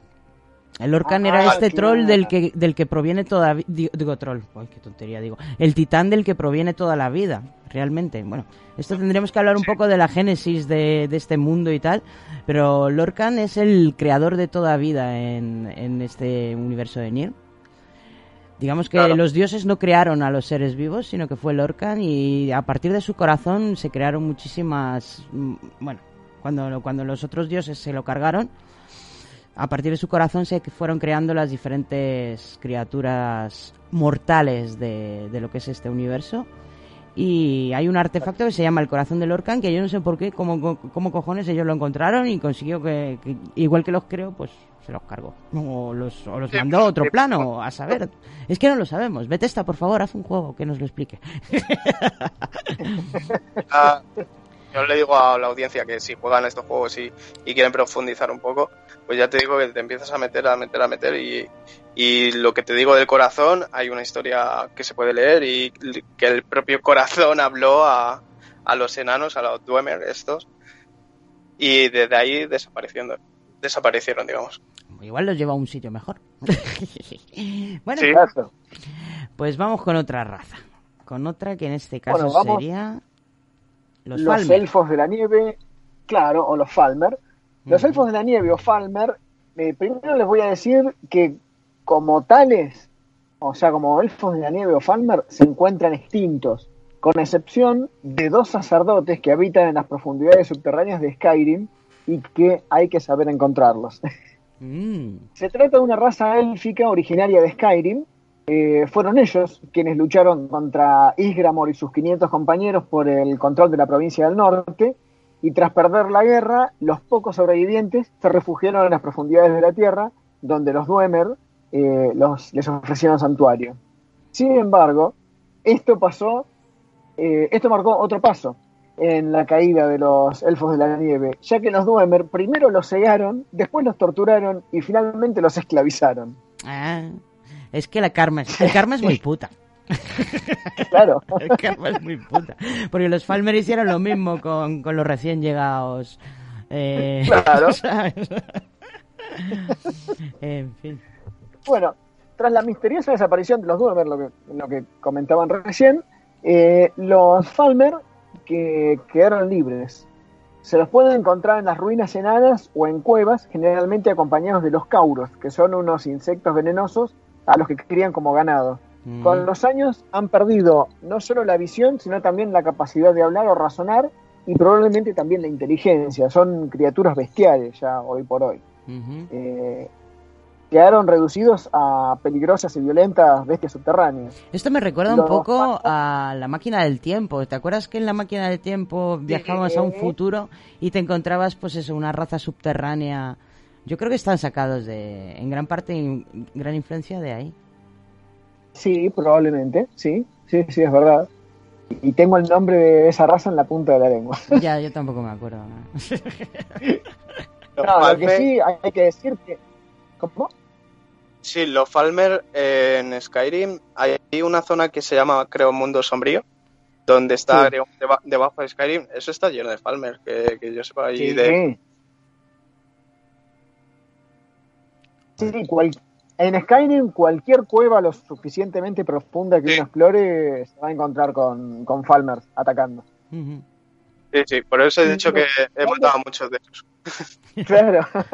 y algo que es interesante es que en, en Skyrim uno puede cortarle las orejas a los Falmer y usarlos para la alquimia. Pobres No Falmer. recuerdo ahora qué, qué- no recuerdo ahora qué tienen, pero bueno, mi, eh, mi último personaje, el, el felino este, eh, se la pasa eh, cortando orejas de Falmer por diversión. No, probablemente no las use nunca, pero bueno, tiene, tiene sus buenos kilos de, de orejas de Falmer por ahí, arrastras. Lo que sí hay, hay que decir es que sin duda es una de las razas más tristes de Skyrim. Sí, dan un poquito de pena. Bueno, vamos con otra raza misteriosa, en este caso los Akavir. También conocidos como Akaviri, estos eran una misteriosa raza humanoide nativa del co- continente Akavir que hablan un idioma conocido como el Akaviri. Hay informes que se contradicen bastante entre ellos sobre los hombres de Akavir, incluyendo informaciones que indican que se extinguieron hace mucho tiempo, que fueron do- devorados por los eh, Tsaesi, o que en realidad son los propios Tsaesi. Eh, los cuchillas guardan una especial semejanza con la cultura akaviri, ya que originalmente fueron cruzados akaviri que invadieron Tamriel a finales de la primera era. Parece ser que buscaban un sangre dragón que finalmente encontraron en el emperador Reman Cirodil.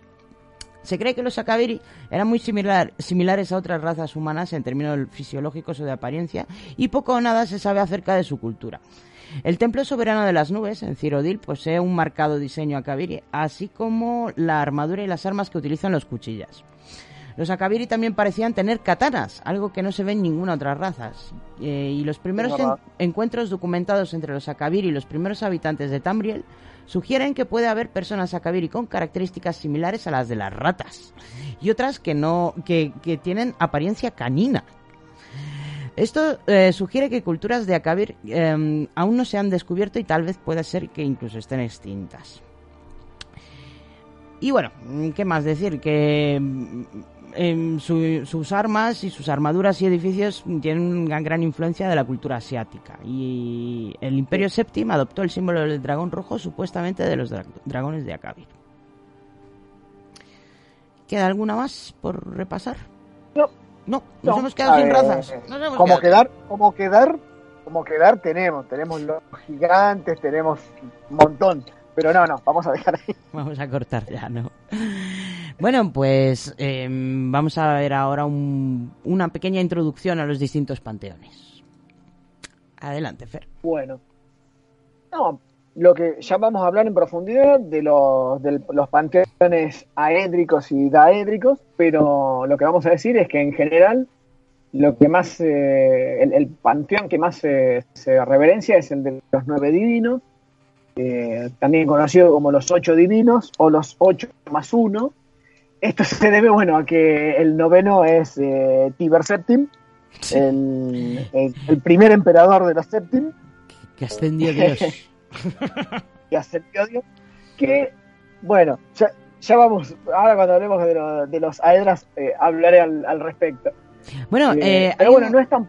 Hay un par de características que me gustaría mencionar y me viene bien que has dicho esto de Tiber Septim, porque eh, hay que tener en cuenta que yo creo que ninguno de los dioses eh, de estos panteones son realmente dioses. Yo los llamaría más bien entes.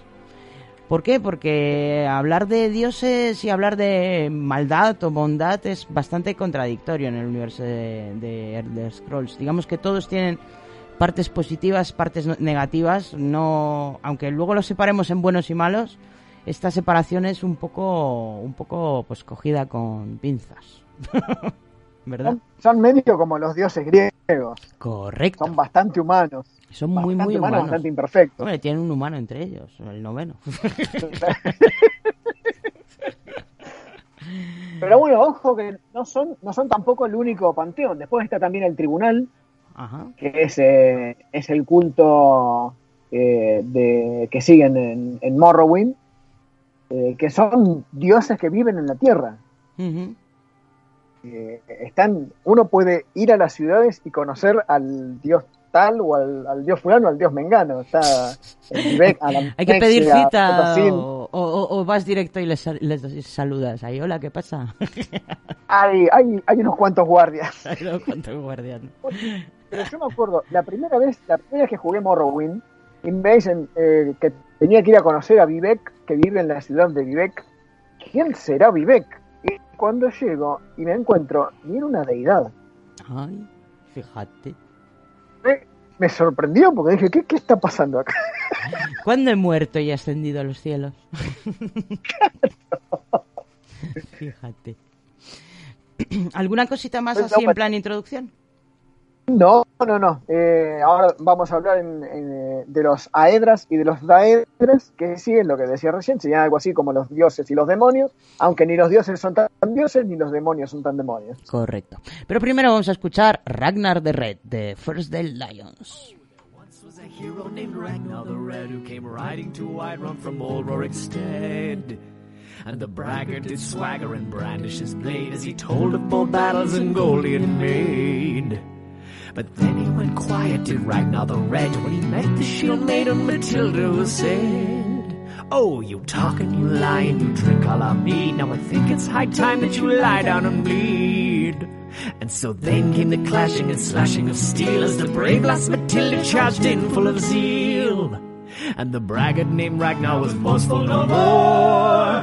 When his ugly red head rolled around on the floor. Hey! Once was a hero named Ragnar the Red who came riding to Whiterun from Moror instead. And the braggart did swagger and brandish his blade as he told of bold battles and he made. But then he went quiet to Ragnar the Red when he met the shield maiden Matilda who said, Oh, you're talking, you and you drink all our mead. I think it's high time that you lie down and bleed. Came the clashing and slashing of steel as the brave lass Matilda charging full of zeal. And the braggart named Ragnar was boastful no more when his ugly red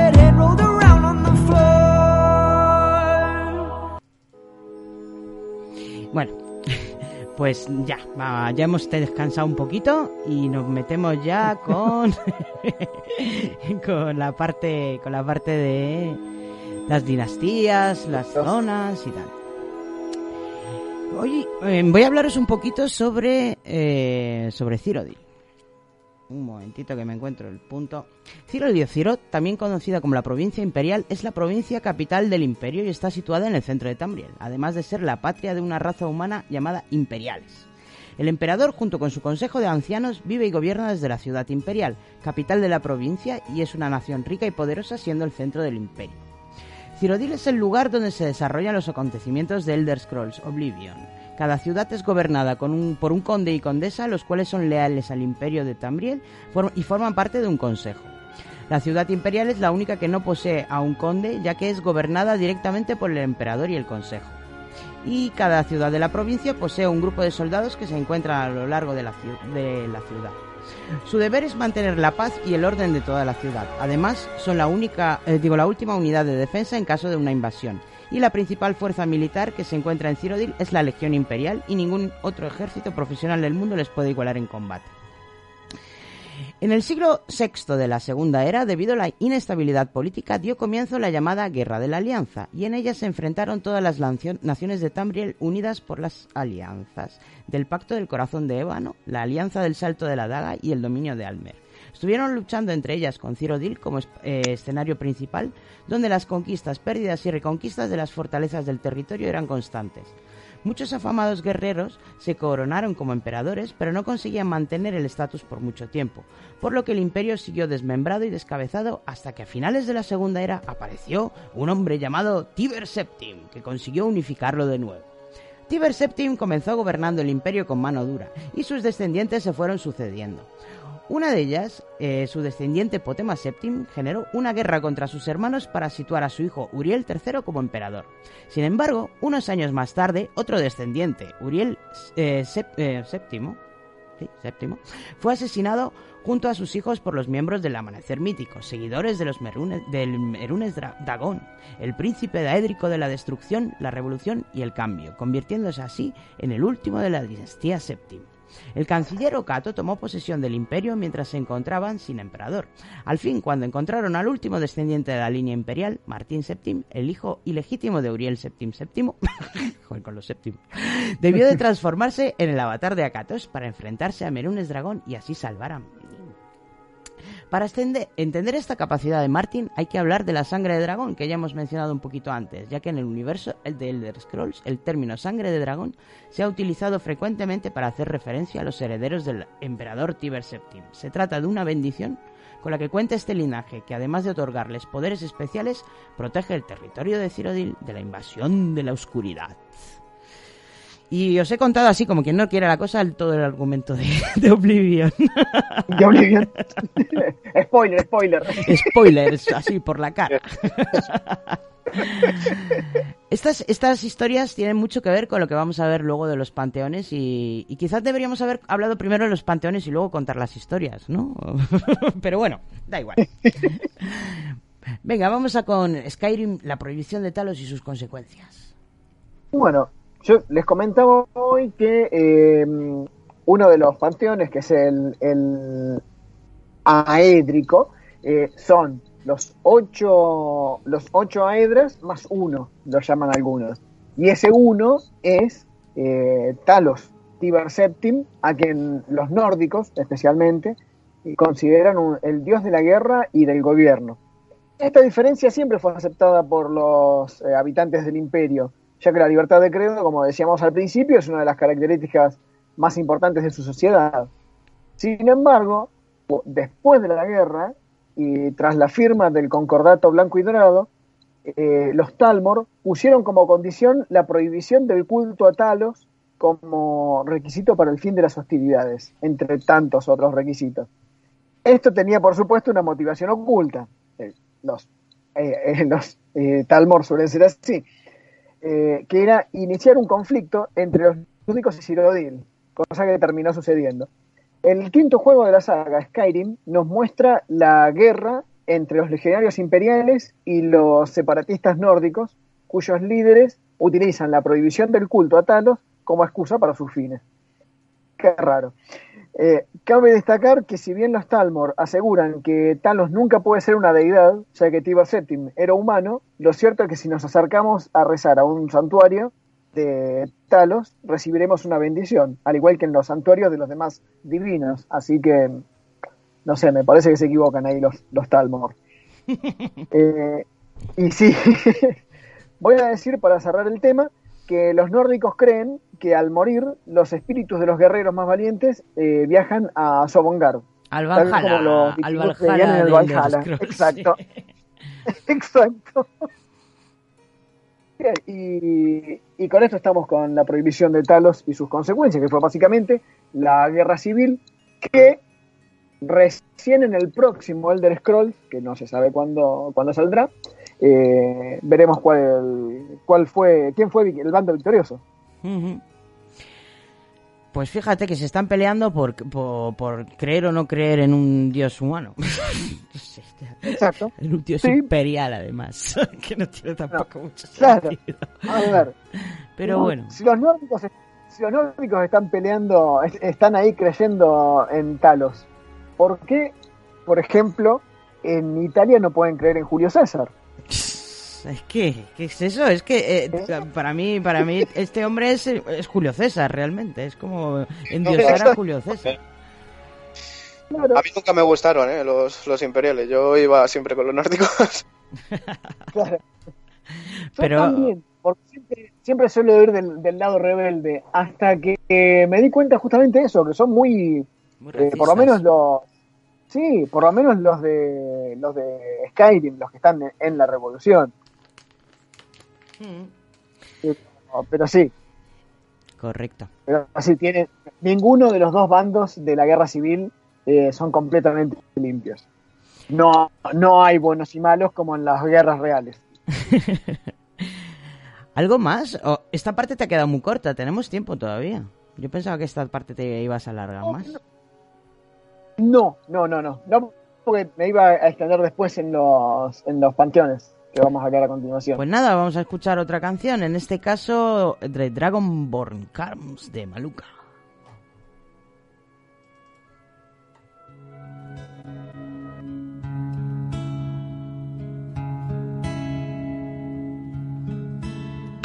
Our hero, our hero claims a warrior's heart. I tell you, I tell you, the dragonborn building power of the ancient monarchs. Believe, believe the dragonborn.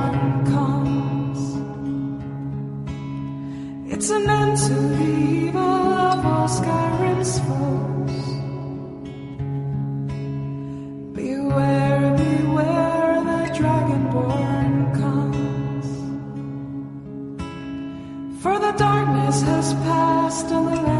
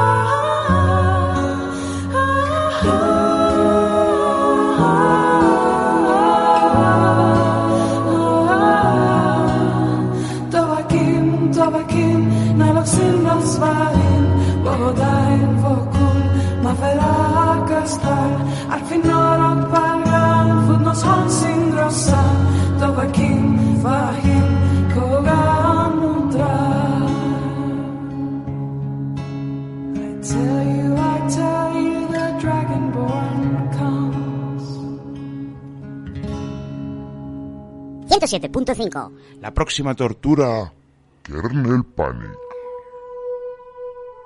Y ahora sí, vamos a centrarnos solo y exclusivamente en hablar de entidades, porque ya, hemos- ya nos hemos quitado el humano de encima y todo lo que significó a nivel de guerras y de conflictos. Y vamos a hablar de, de panteones.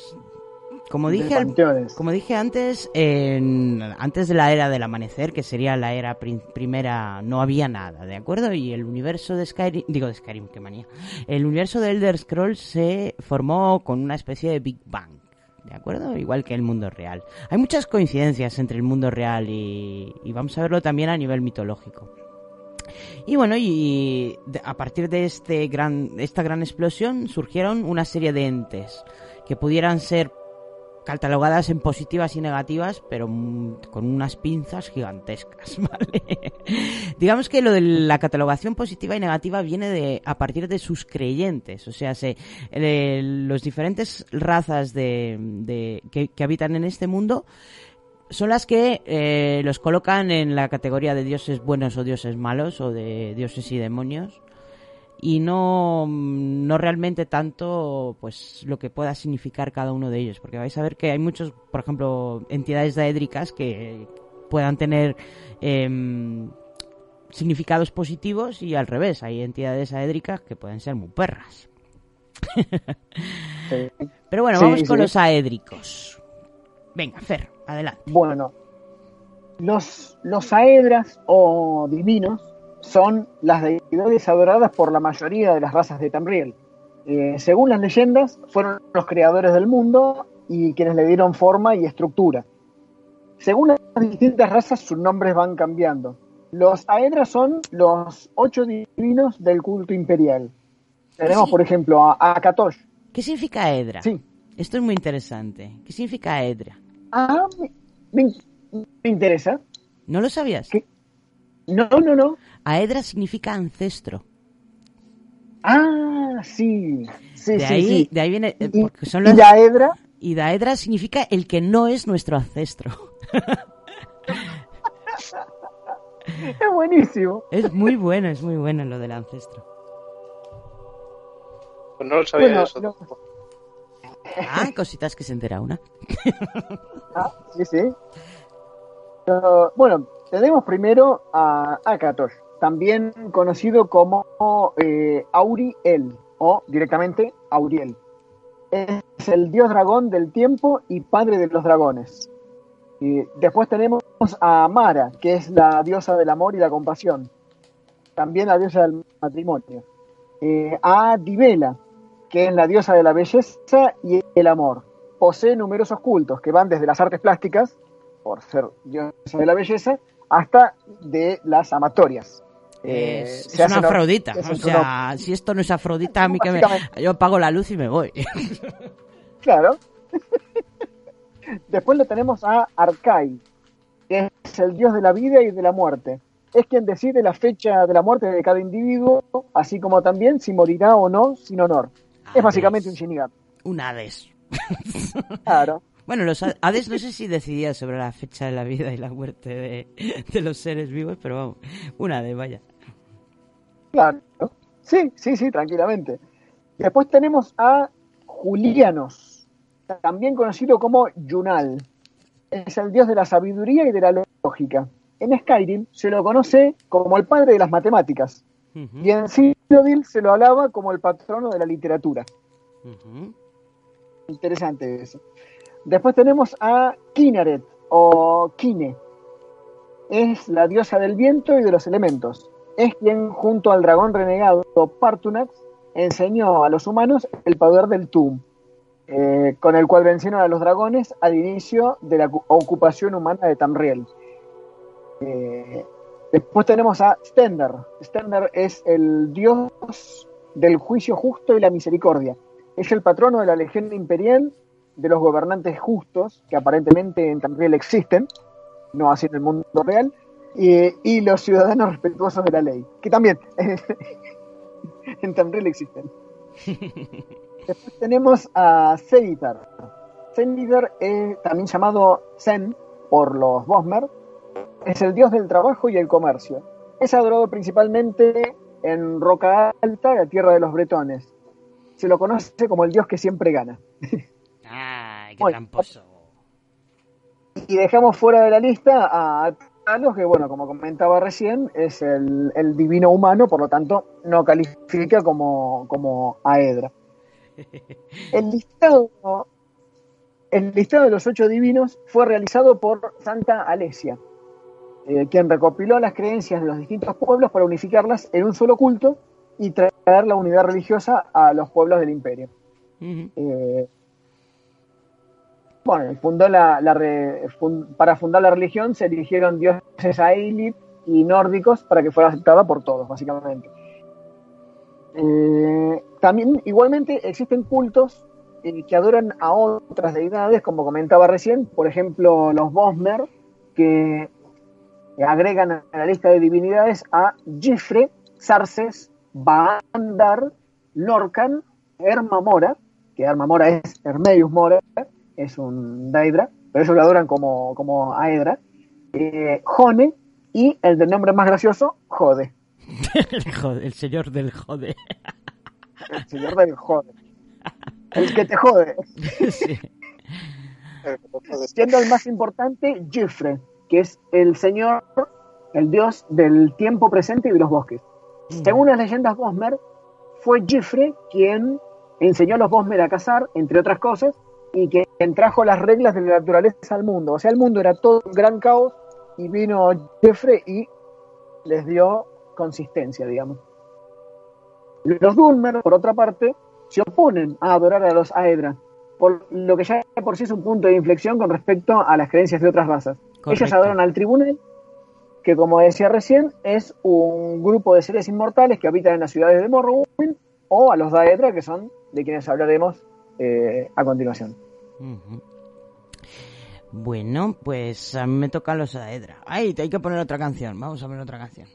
En este caso eh, es un rap muy cachondo. Esta me hizo muchísima gracia porque no, no lo canta nadie eh, realmente, sino que está rapeado por eh, el entrenador este que tienes en la arena, que te suele llamar de todo.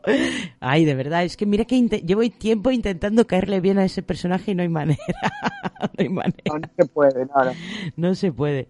Pues vamos a escuchar Straight Out of Cyrodiil de Max Max Himmelberg.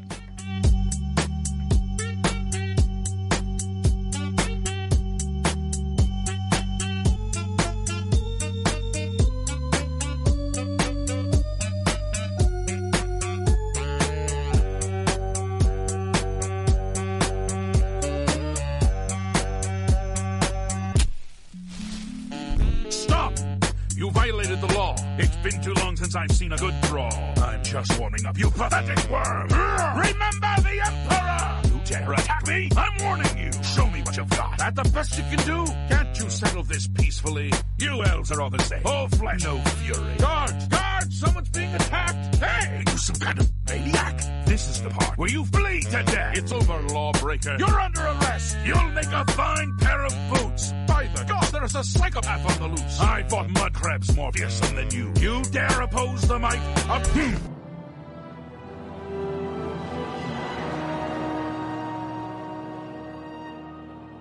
Help! You there! Stop! Help! Come to me! Wow. You're the grand champion. I saw your fight. You're the best. Can I follow you around? Yes. Can I carry your weapon? Can I shine your boots? Golly, you're the best. Let's go. Hmm? Oh, well, I guess I can do that. I won't get in the way. Whatever you say. I'm going to follow you and you and worship your for days. Stop! Stop! Ah. Stop! I'm coming. No! Damn you! Oh, thank you. You're just too kind. No more needed for me. That's too bad. Oh, anything's pleasure. You Hey, come on now. There's no need to. Ah! Everybody's happy. What did I ever do to you? You're the grand champion. You're pathetic. Oh, gee. You sure? You filthy... Okay. Well, I'll be hanging around the arena grounds if you need someone to worship your Bye. Súper ridículo.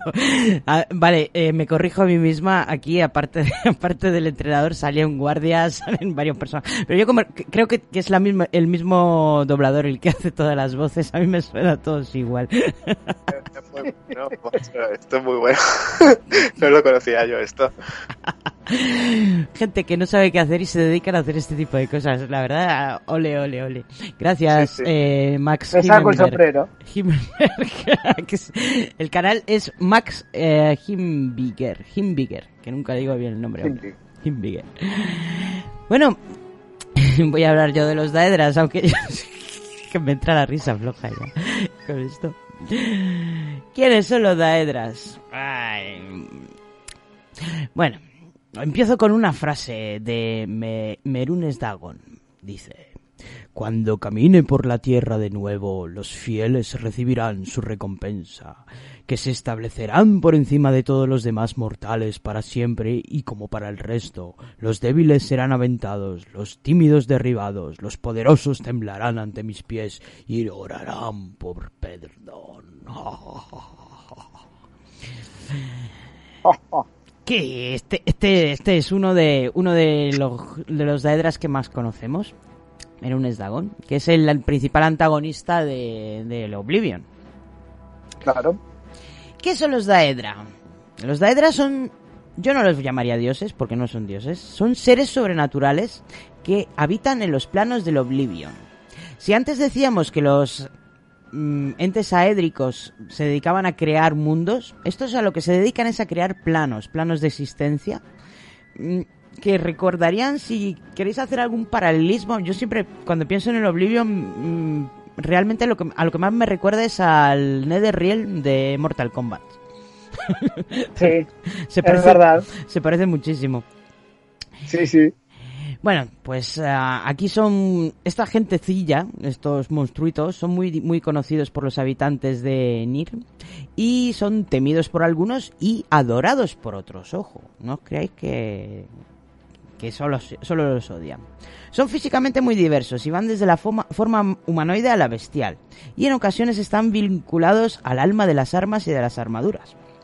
A pesar de que pueden ser asesinados por el jugador, se consideran inmortales, pues su alma, una vez que te los cargas, resucita de nuevo en el plano del Oblivion, aunque su cuerpo físico sea destruido. Se dividen en dos tipos, los mayores, a los que se denomina príncipes Daedra, y los menores, que suelen tener mucho menos poder y ser considerados como soldaditos rasos en los conflictos con el Oblivion. Algunos tipos de los menores puedan ser el Diablete, el Clanfier, los diferentes tipos de Atronach, las arañas, los Daedroth o los Demora. En cuanto a los príncipes, aquí no voy a meterme como Fer a analizar cada uno de ellos porque son 17. ¿Vale? son un montón. Podemos hacer todo un programa de. Podríamos hacer un programa de príncipes daédricos, la verdad es que molaría, ¿eh? Yo soy muy fan de los daedras, ya te digo. Sí, yo, igual por dos. Son, son, son muy interesantes. A mí me gusta Armarius Mora, que, que es básicamente Cthulhu. Bueno, los voy a citar, ¿vale? Por lo menos para que, para que os riáis un poco de mí y, pronunciación de sus estúpidos nombres. Está Asura, que es la dama del crepúsculo. Boetiag, que es el señor barra dama de las conspiraciones. ¿Por qué he dicho señor barra dama? Porque este es un genderbender. Este puede cambiar de sexo como él quiera. O ella quiera. También tenemos a Clavicus Vile, el señor de los deseos y los trucos sucios. A Hermeus Mora, el señor del destino, los recuerdos y conocimientos. Aquí ya empiezan las cosas a no encajarnos. Aquí ya estamos viendo que muchas veces estos daedras están relacionados con, con- con conceptos bastante positivos. Ircine es el cazador de los príncipes y señor de los hombres bestia. Luego también tenemos a Gigalad, que anteriormente se llamaba Gigalad, ¿vale? Luego se convirtió en Sheogorath. y es el actual señor de la locura, la manía y la demencia. Y bueno, sobre este os contaré un poquito más. En, voy a extenderme un poquito, pero luego. Luego tenemos el señor del ostracismo Malakat, que también es súper interesante y os lo voy a desarrollar un poquito. A Merunes Dagón, que es el señor de la destrucción y la revolución, cuya, con cuya frase hemos empezado. A Mefala, la dama de los susurros. A Meridia, la dama de la vida y de la luz infinita. Mira entender. Aquí tenemos un, un ente oscuro que es dama de la luz. En fin. Claro. Eh, también tenemos a Molak Bal, el señor del dominio, la esclavización de los mortales y del cambio. A Namira, que es la dama de la putrefacción y de lo desagradable. A Nocturnal, dama de la noche, de la oscuridad y de la suerte. Esta es la protectora, por ejemplo, de los ladrones. Exacto. Los ladrones le, le rinden cul- culto a Nocturnal. Eh, Perite es el señor de la pestilencia y el orden en casa. ¿En qué cabeza cabe? ¿Cómo se puede ser pestilente y tener la casa ordenada al mismo tiempo? Se guarda toda la comida que está en el piso bajo el alfombra. Ah, eso es una manera. Sí, señor. Gracias, Fer. Claro, ese es el truco. que- Luego está Sanguine, el señor de las bromas y los engaños. Y Vaermina, la dama de los sueños y de las pesadillas, por supuesto. Y bueno, eh, voy, a, voy a desarrollaros algunos de los que me parecieron muy interesantes. Además, os tengo prometido una, una historieta sobre el origen de los orcos. Vamos a hablar de Shogorat. Digamos que en el pasado remoto Shogorat no existía. En su lugar había otro príncipe de Aedra, totalmente opuesto a la naturaleza de Shogorat, que se llamaba Yigalat. Y era el príncipe de Aedra del orden y la lógica. O sea, ¿cómo no vas a matar a ese tipo? O sea, esto de el típico Sherlock, Sheldon Cooper, pero vamos, para matarle, para matarle. Al ser uno de los príncipes daédricos más poderosos, causaba los celos de los demás príncipes daédricos, obvio. Y eh, la influencia y su poder eran tan grandes que los demás decidieron unirse y condenarlo a vivir como Shogorat, que es la encarnación de todo lo que Yigalat más odiaba. La locura, el desorden, lo irracional. Pobrecito. Shogorat disfruta llevando a los mortales a la locura y haciéndoles hacer cosas que puedan ser consideradas triviales o estúpidas. Es totalmente impredecible y a menudo hace comentarios sin sentido o, so- o socialmente inaceptables. Tiene una obsesión respecto al queso y mi característica Sí. favorita de él, su acento. Que es una mezcla exagerada entre acento irlandés y escocés. O sea, amo a este hombre solo por oírle hablar. Estaba buscando algún, algún corte por ahí para poder escucharlo, pero no, no, no me ha dado tiempo a encontrarlo. Pero esto y lo del queso me tienen... No entiendo lo del queso. ¿Tú, tú me explicas lo del queso? Fer, tío, explícame lo del queso. Es una locura. Hombre, Partiendo de la eso base de que. Dime, dime. a, mí, a mí me encanta el queso, por lo menos. Vale, pues tú No, a mí también, obvia- pero, obviamente eres. Shogorat, o sea, no tengo no me cabe ninguna duda. a cualquiera que le guste el queso, que se sepa que está influenciado por Shogorat. El queso en sí es una locura si te pones, si nos ponemos a pensar. Sí. Eh, es leche que está podrida, que se le tiran bacterias y que crece de distintas formas en distintos lugares del mundo. Correcto. Hay, hay- hay quesos, hay quesos además como este italiano en el que, que se hace con, con larvas de mosca, que es como, "Ugh, por favor. Claro. Vale, entendemos ahora lo del queso. Vamos a hablar ahora de Malakat, que es eh, la deidad que adoran los orcos. Y os tengo, para hablaros de Malakat, os tengo que hablar de, de, de dos deidades más. Primero tenemos a uno de los que has citado, que yo no sé si lo has em, desarrollado mucho, que era Trinimala- Trinimac, el dios más poderoso de los primitivos Almers. Este es un es un es una hedra, ¿no? Es una hedra, se supone. El Es Trinimac. una hedra, pero claro, pero que no llegó al panteón de Sirodil. Era tan Quedó, ahora quedó explicamos relegado. sí. ahora explicamos por qué no llegó. Ah, muy bien, muy bien. Spoiler, spoiler. Spoiler, spoiler. Este era, llegó a ser tan popular como el propio Auriel, ¿sabes? Eh, durante muchísimo tiempo embucó- embaucó a los Almer haciéndoles pensar, pensar que las lágrimas eran la mejor respuesta a la separación y lloraron y deshonraron a sus antepasados, especialmente a las mujeres Almer. Bueno, un- un- Bueno, pues este fue campeón de Auriel que comandó los ejércitos élficos contra los hombres y cualquier enemigo interno o externo. Y cuando comenzó el éxodo Chimmer, que es un... Los Chimmer, no sé si los hemos mencionado, son una raza de elfos, que... tr- eh, ah, Trinimac eh, trató de impedir el éxodo y el príncipe Daédrico Boetia, el que, que podía cambiar de sexo, ¿recordáis? este Sí, sí. se enfrentó a Trinimalak y, señores, se lo zampó. Literalmente, se lo comió. se lo comió. No Eh, andaba, con, no andaba con, cosas chiquitas. Exacto. Pero es que no la- ahí la cosa. Luego, después de comérselo, ¿qué suele pasar con la comida después de comértela? Venga. Ah, no. y sí. Hombre, ¿De prefiero sí? no explicar algo así, pero... Bueno, pues después de comérselo, lo defecó. Por decirlo finamente. Claro. Y de, de esa, de esa defecación nació Malakat. Malakat, que es, eh, es Trinimac, pero defecado tras ser consumido por, por eh, el señor o señora Boetia. ¿Quién es. Malakat? Sería una, es una deidad, es una deidad de mierda. Malakat, también llamado Malaco Mauloch, es el príncipe de Aédrico, de los repudiados y guardián de los malditos. Este es el dios al que, si os acordáis, cuando hablábamos de los orcos, este es el dios que veneran los orcos. Y ahora os explico cómo los orcos llegaron a ser orcos. Resulta que los elfos que adoraban a Trinimac, que fue defecado por... vale, ya, ya, dejo lo de defecar. En el momento en el que cambió, cambió su dios, ellos mismos cambiaron con él. Y por eso los hermosos elfos que adoraban a Trinimac acabaron transformados en lo que serían los orcos. Ay, tened cuidado niños y niñas, no adoréis al dios equivocado, no vaya a ser que se lo coman, lo caguen y os convirtáis en monstruitos. Oye, yo no sé, pero a mí me gusta más esta versión de la, de la transición de elfos a orcos que la que sale en El Señor de los Anillos. Me gusta más, es más divertida. Totalmente.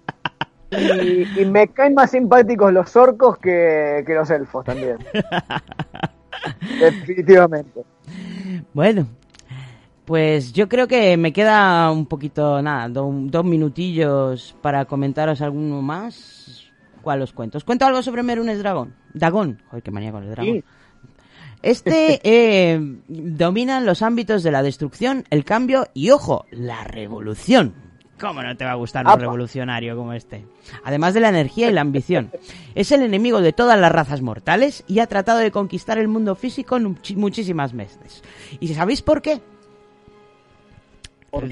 Pues el razonamiento común detrás de todos sus em, intentos de conquista es que Tamriel en realidad no es más que otro plano del Oblivion y por lo tanto es suyo.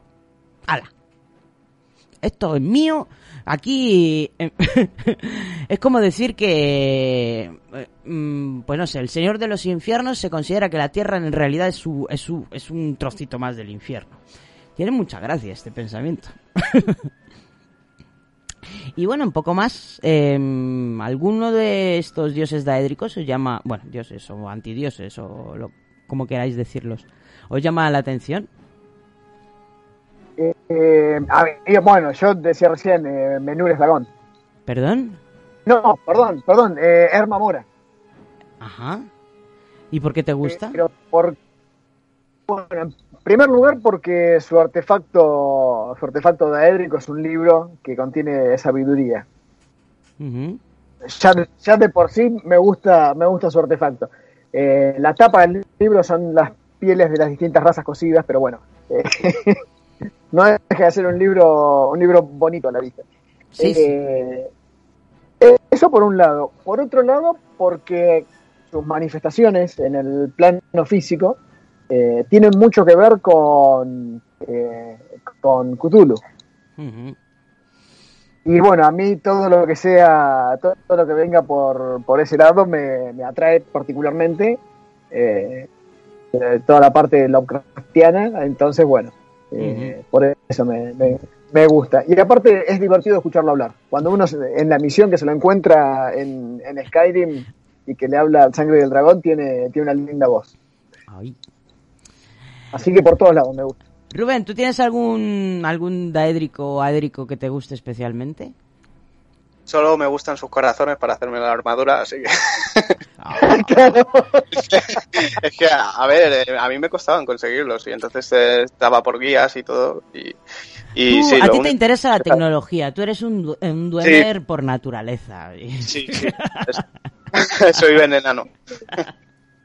Es que eso es verdad. En Skyrim es muy difícil encontrar corazones de, de Daedra. Hombre, claro. Cosa que en Oblivion no pasa tanto. En Oblivion no. es bastante En Oblivion, de hecho, tengo unos cuantos que me pesan y no sé dónde meterlos. No, hombre, eh, yo recuerdo estar casi, no diría un mes, pero dos o tres semanas para conseguir todos los corazones que necesitaba para hacerme toda la armadura y luego eh, subirme lo que son los stats de, de herrería, pues sí tardé bastante. Y sí, sí, sí, sí. Bueno, tenemos unos Hay- minutillos. ¿Algo más que queráis añadir? As- Así en hay, plan, hay en alguien, plan hay alguien que conversación me libre. gustaría hablar que no estamos, hay alguien que no estamos hablando y es de Alduin. Alduin. Alduin, sí. Uf. Alduin es un dragón, es el principal antagonista de, eh, de Skyrim. Eh, y para mí, yo no lo considero. O sea, es el antagonista, pero no es un villano.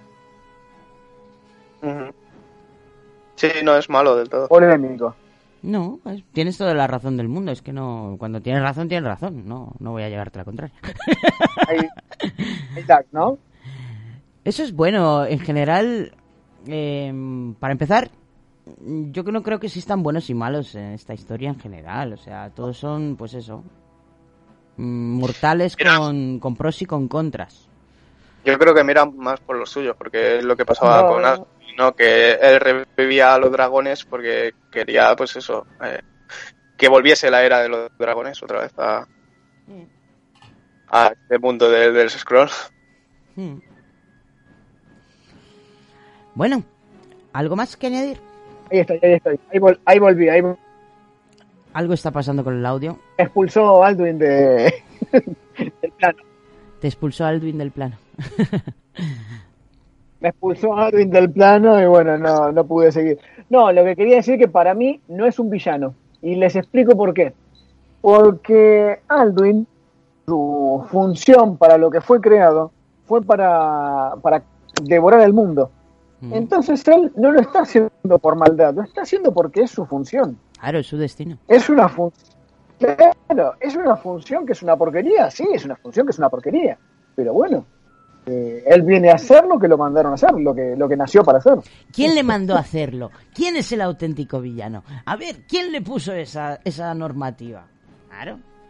A ver, acá, acá hay algo muy extraño, porque quien creó a Alduin, según las leyendas, fue el propio Akator. ¡Ah! Estás llegando a la misma conclusión a la que llego yo. Y es que los Daedras en el fondo Eh. apestan. ¡Únete a los Daedras, Club Daedra! Y algo interesante es que, sí, No, yo creo que el único villano que hay en, en todos estos juegos es cuando tú te pones a los mandos de- de- del videojuego y a matar todo lo que ves, ¿sabes?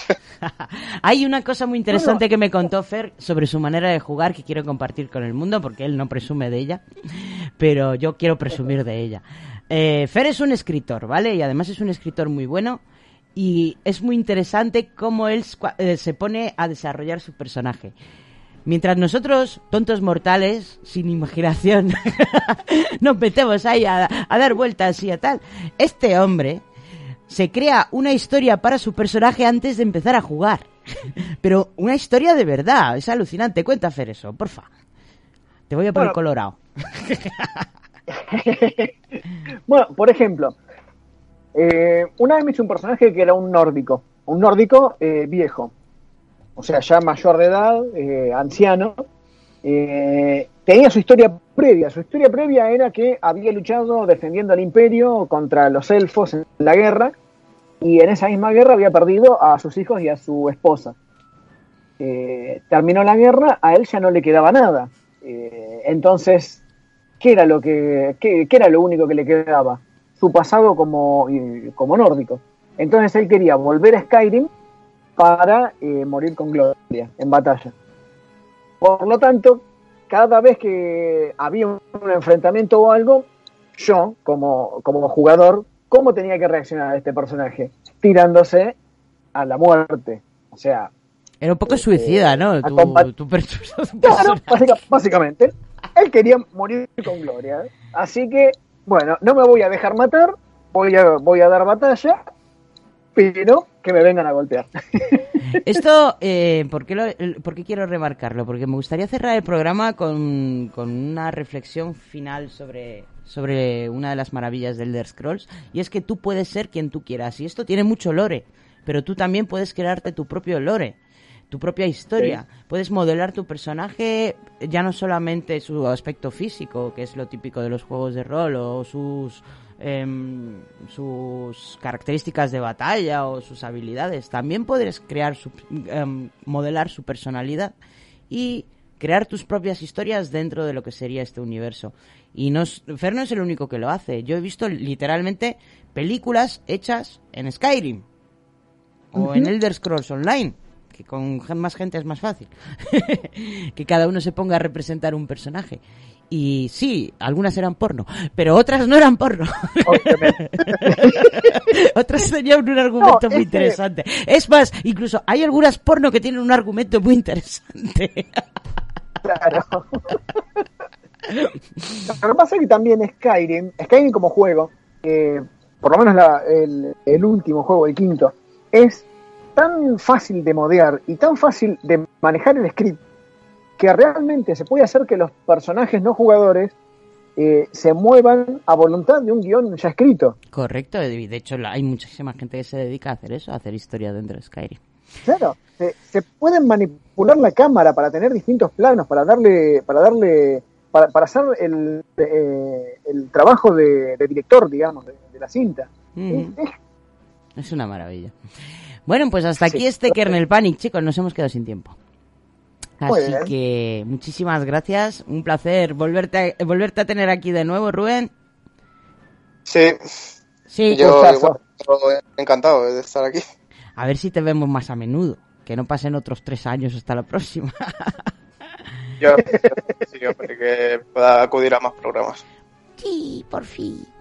Muchas gracias, Fer. Eh, parece que, que hemos conseguido Igualmente. más o menos. mm, No sé si el programa ha sido lo que esperabas o nos hemos quedado cortos de tiempo. Sí, me, me- me encantó, me encantó. Me alegro. Voy a volver voy a volver a escucharlo, pero pasando rápido las partes donde hablo yo porque no me gusta escucharme, básicamente. Qué moñas sois, de verdad. Bueno, pues la semana que viene eh, vamos a hablar de Years and Years, que es una miniserie de seis capítulos fantástica y muy poco conocida. Y yo creo que esto ya es todo. Hasta aquí hemos llegado. Nos despedimos con The, A Tale of the Tongues de Joy Island y Ignis.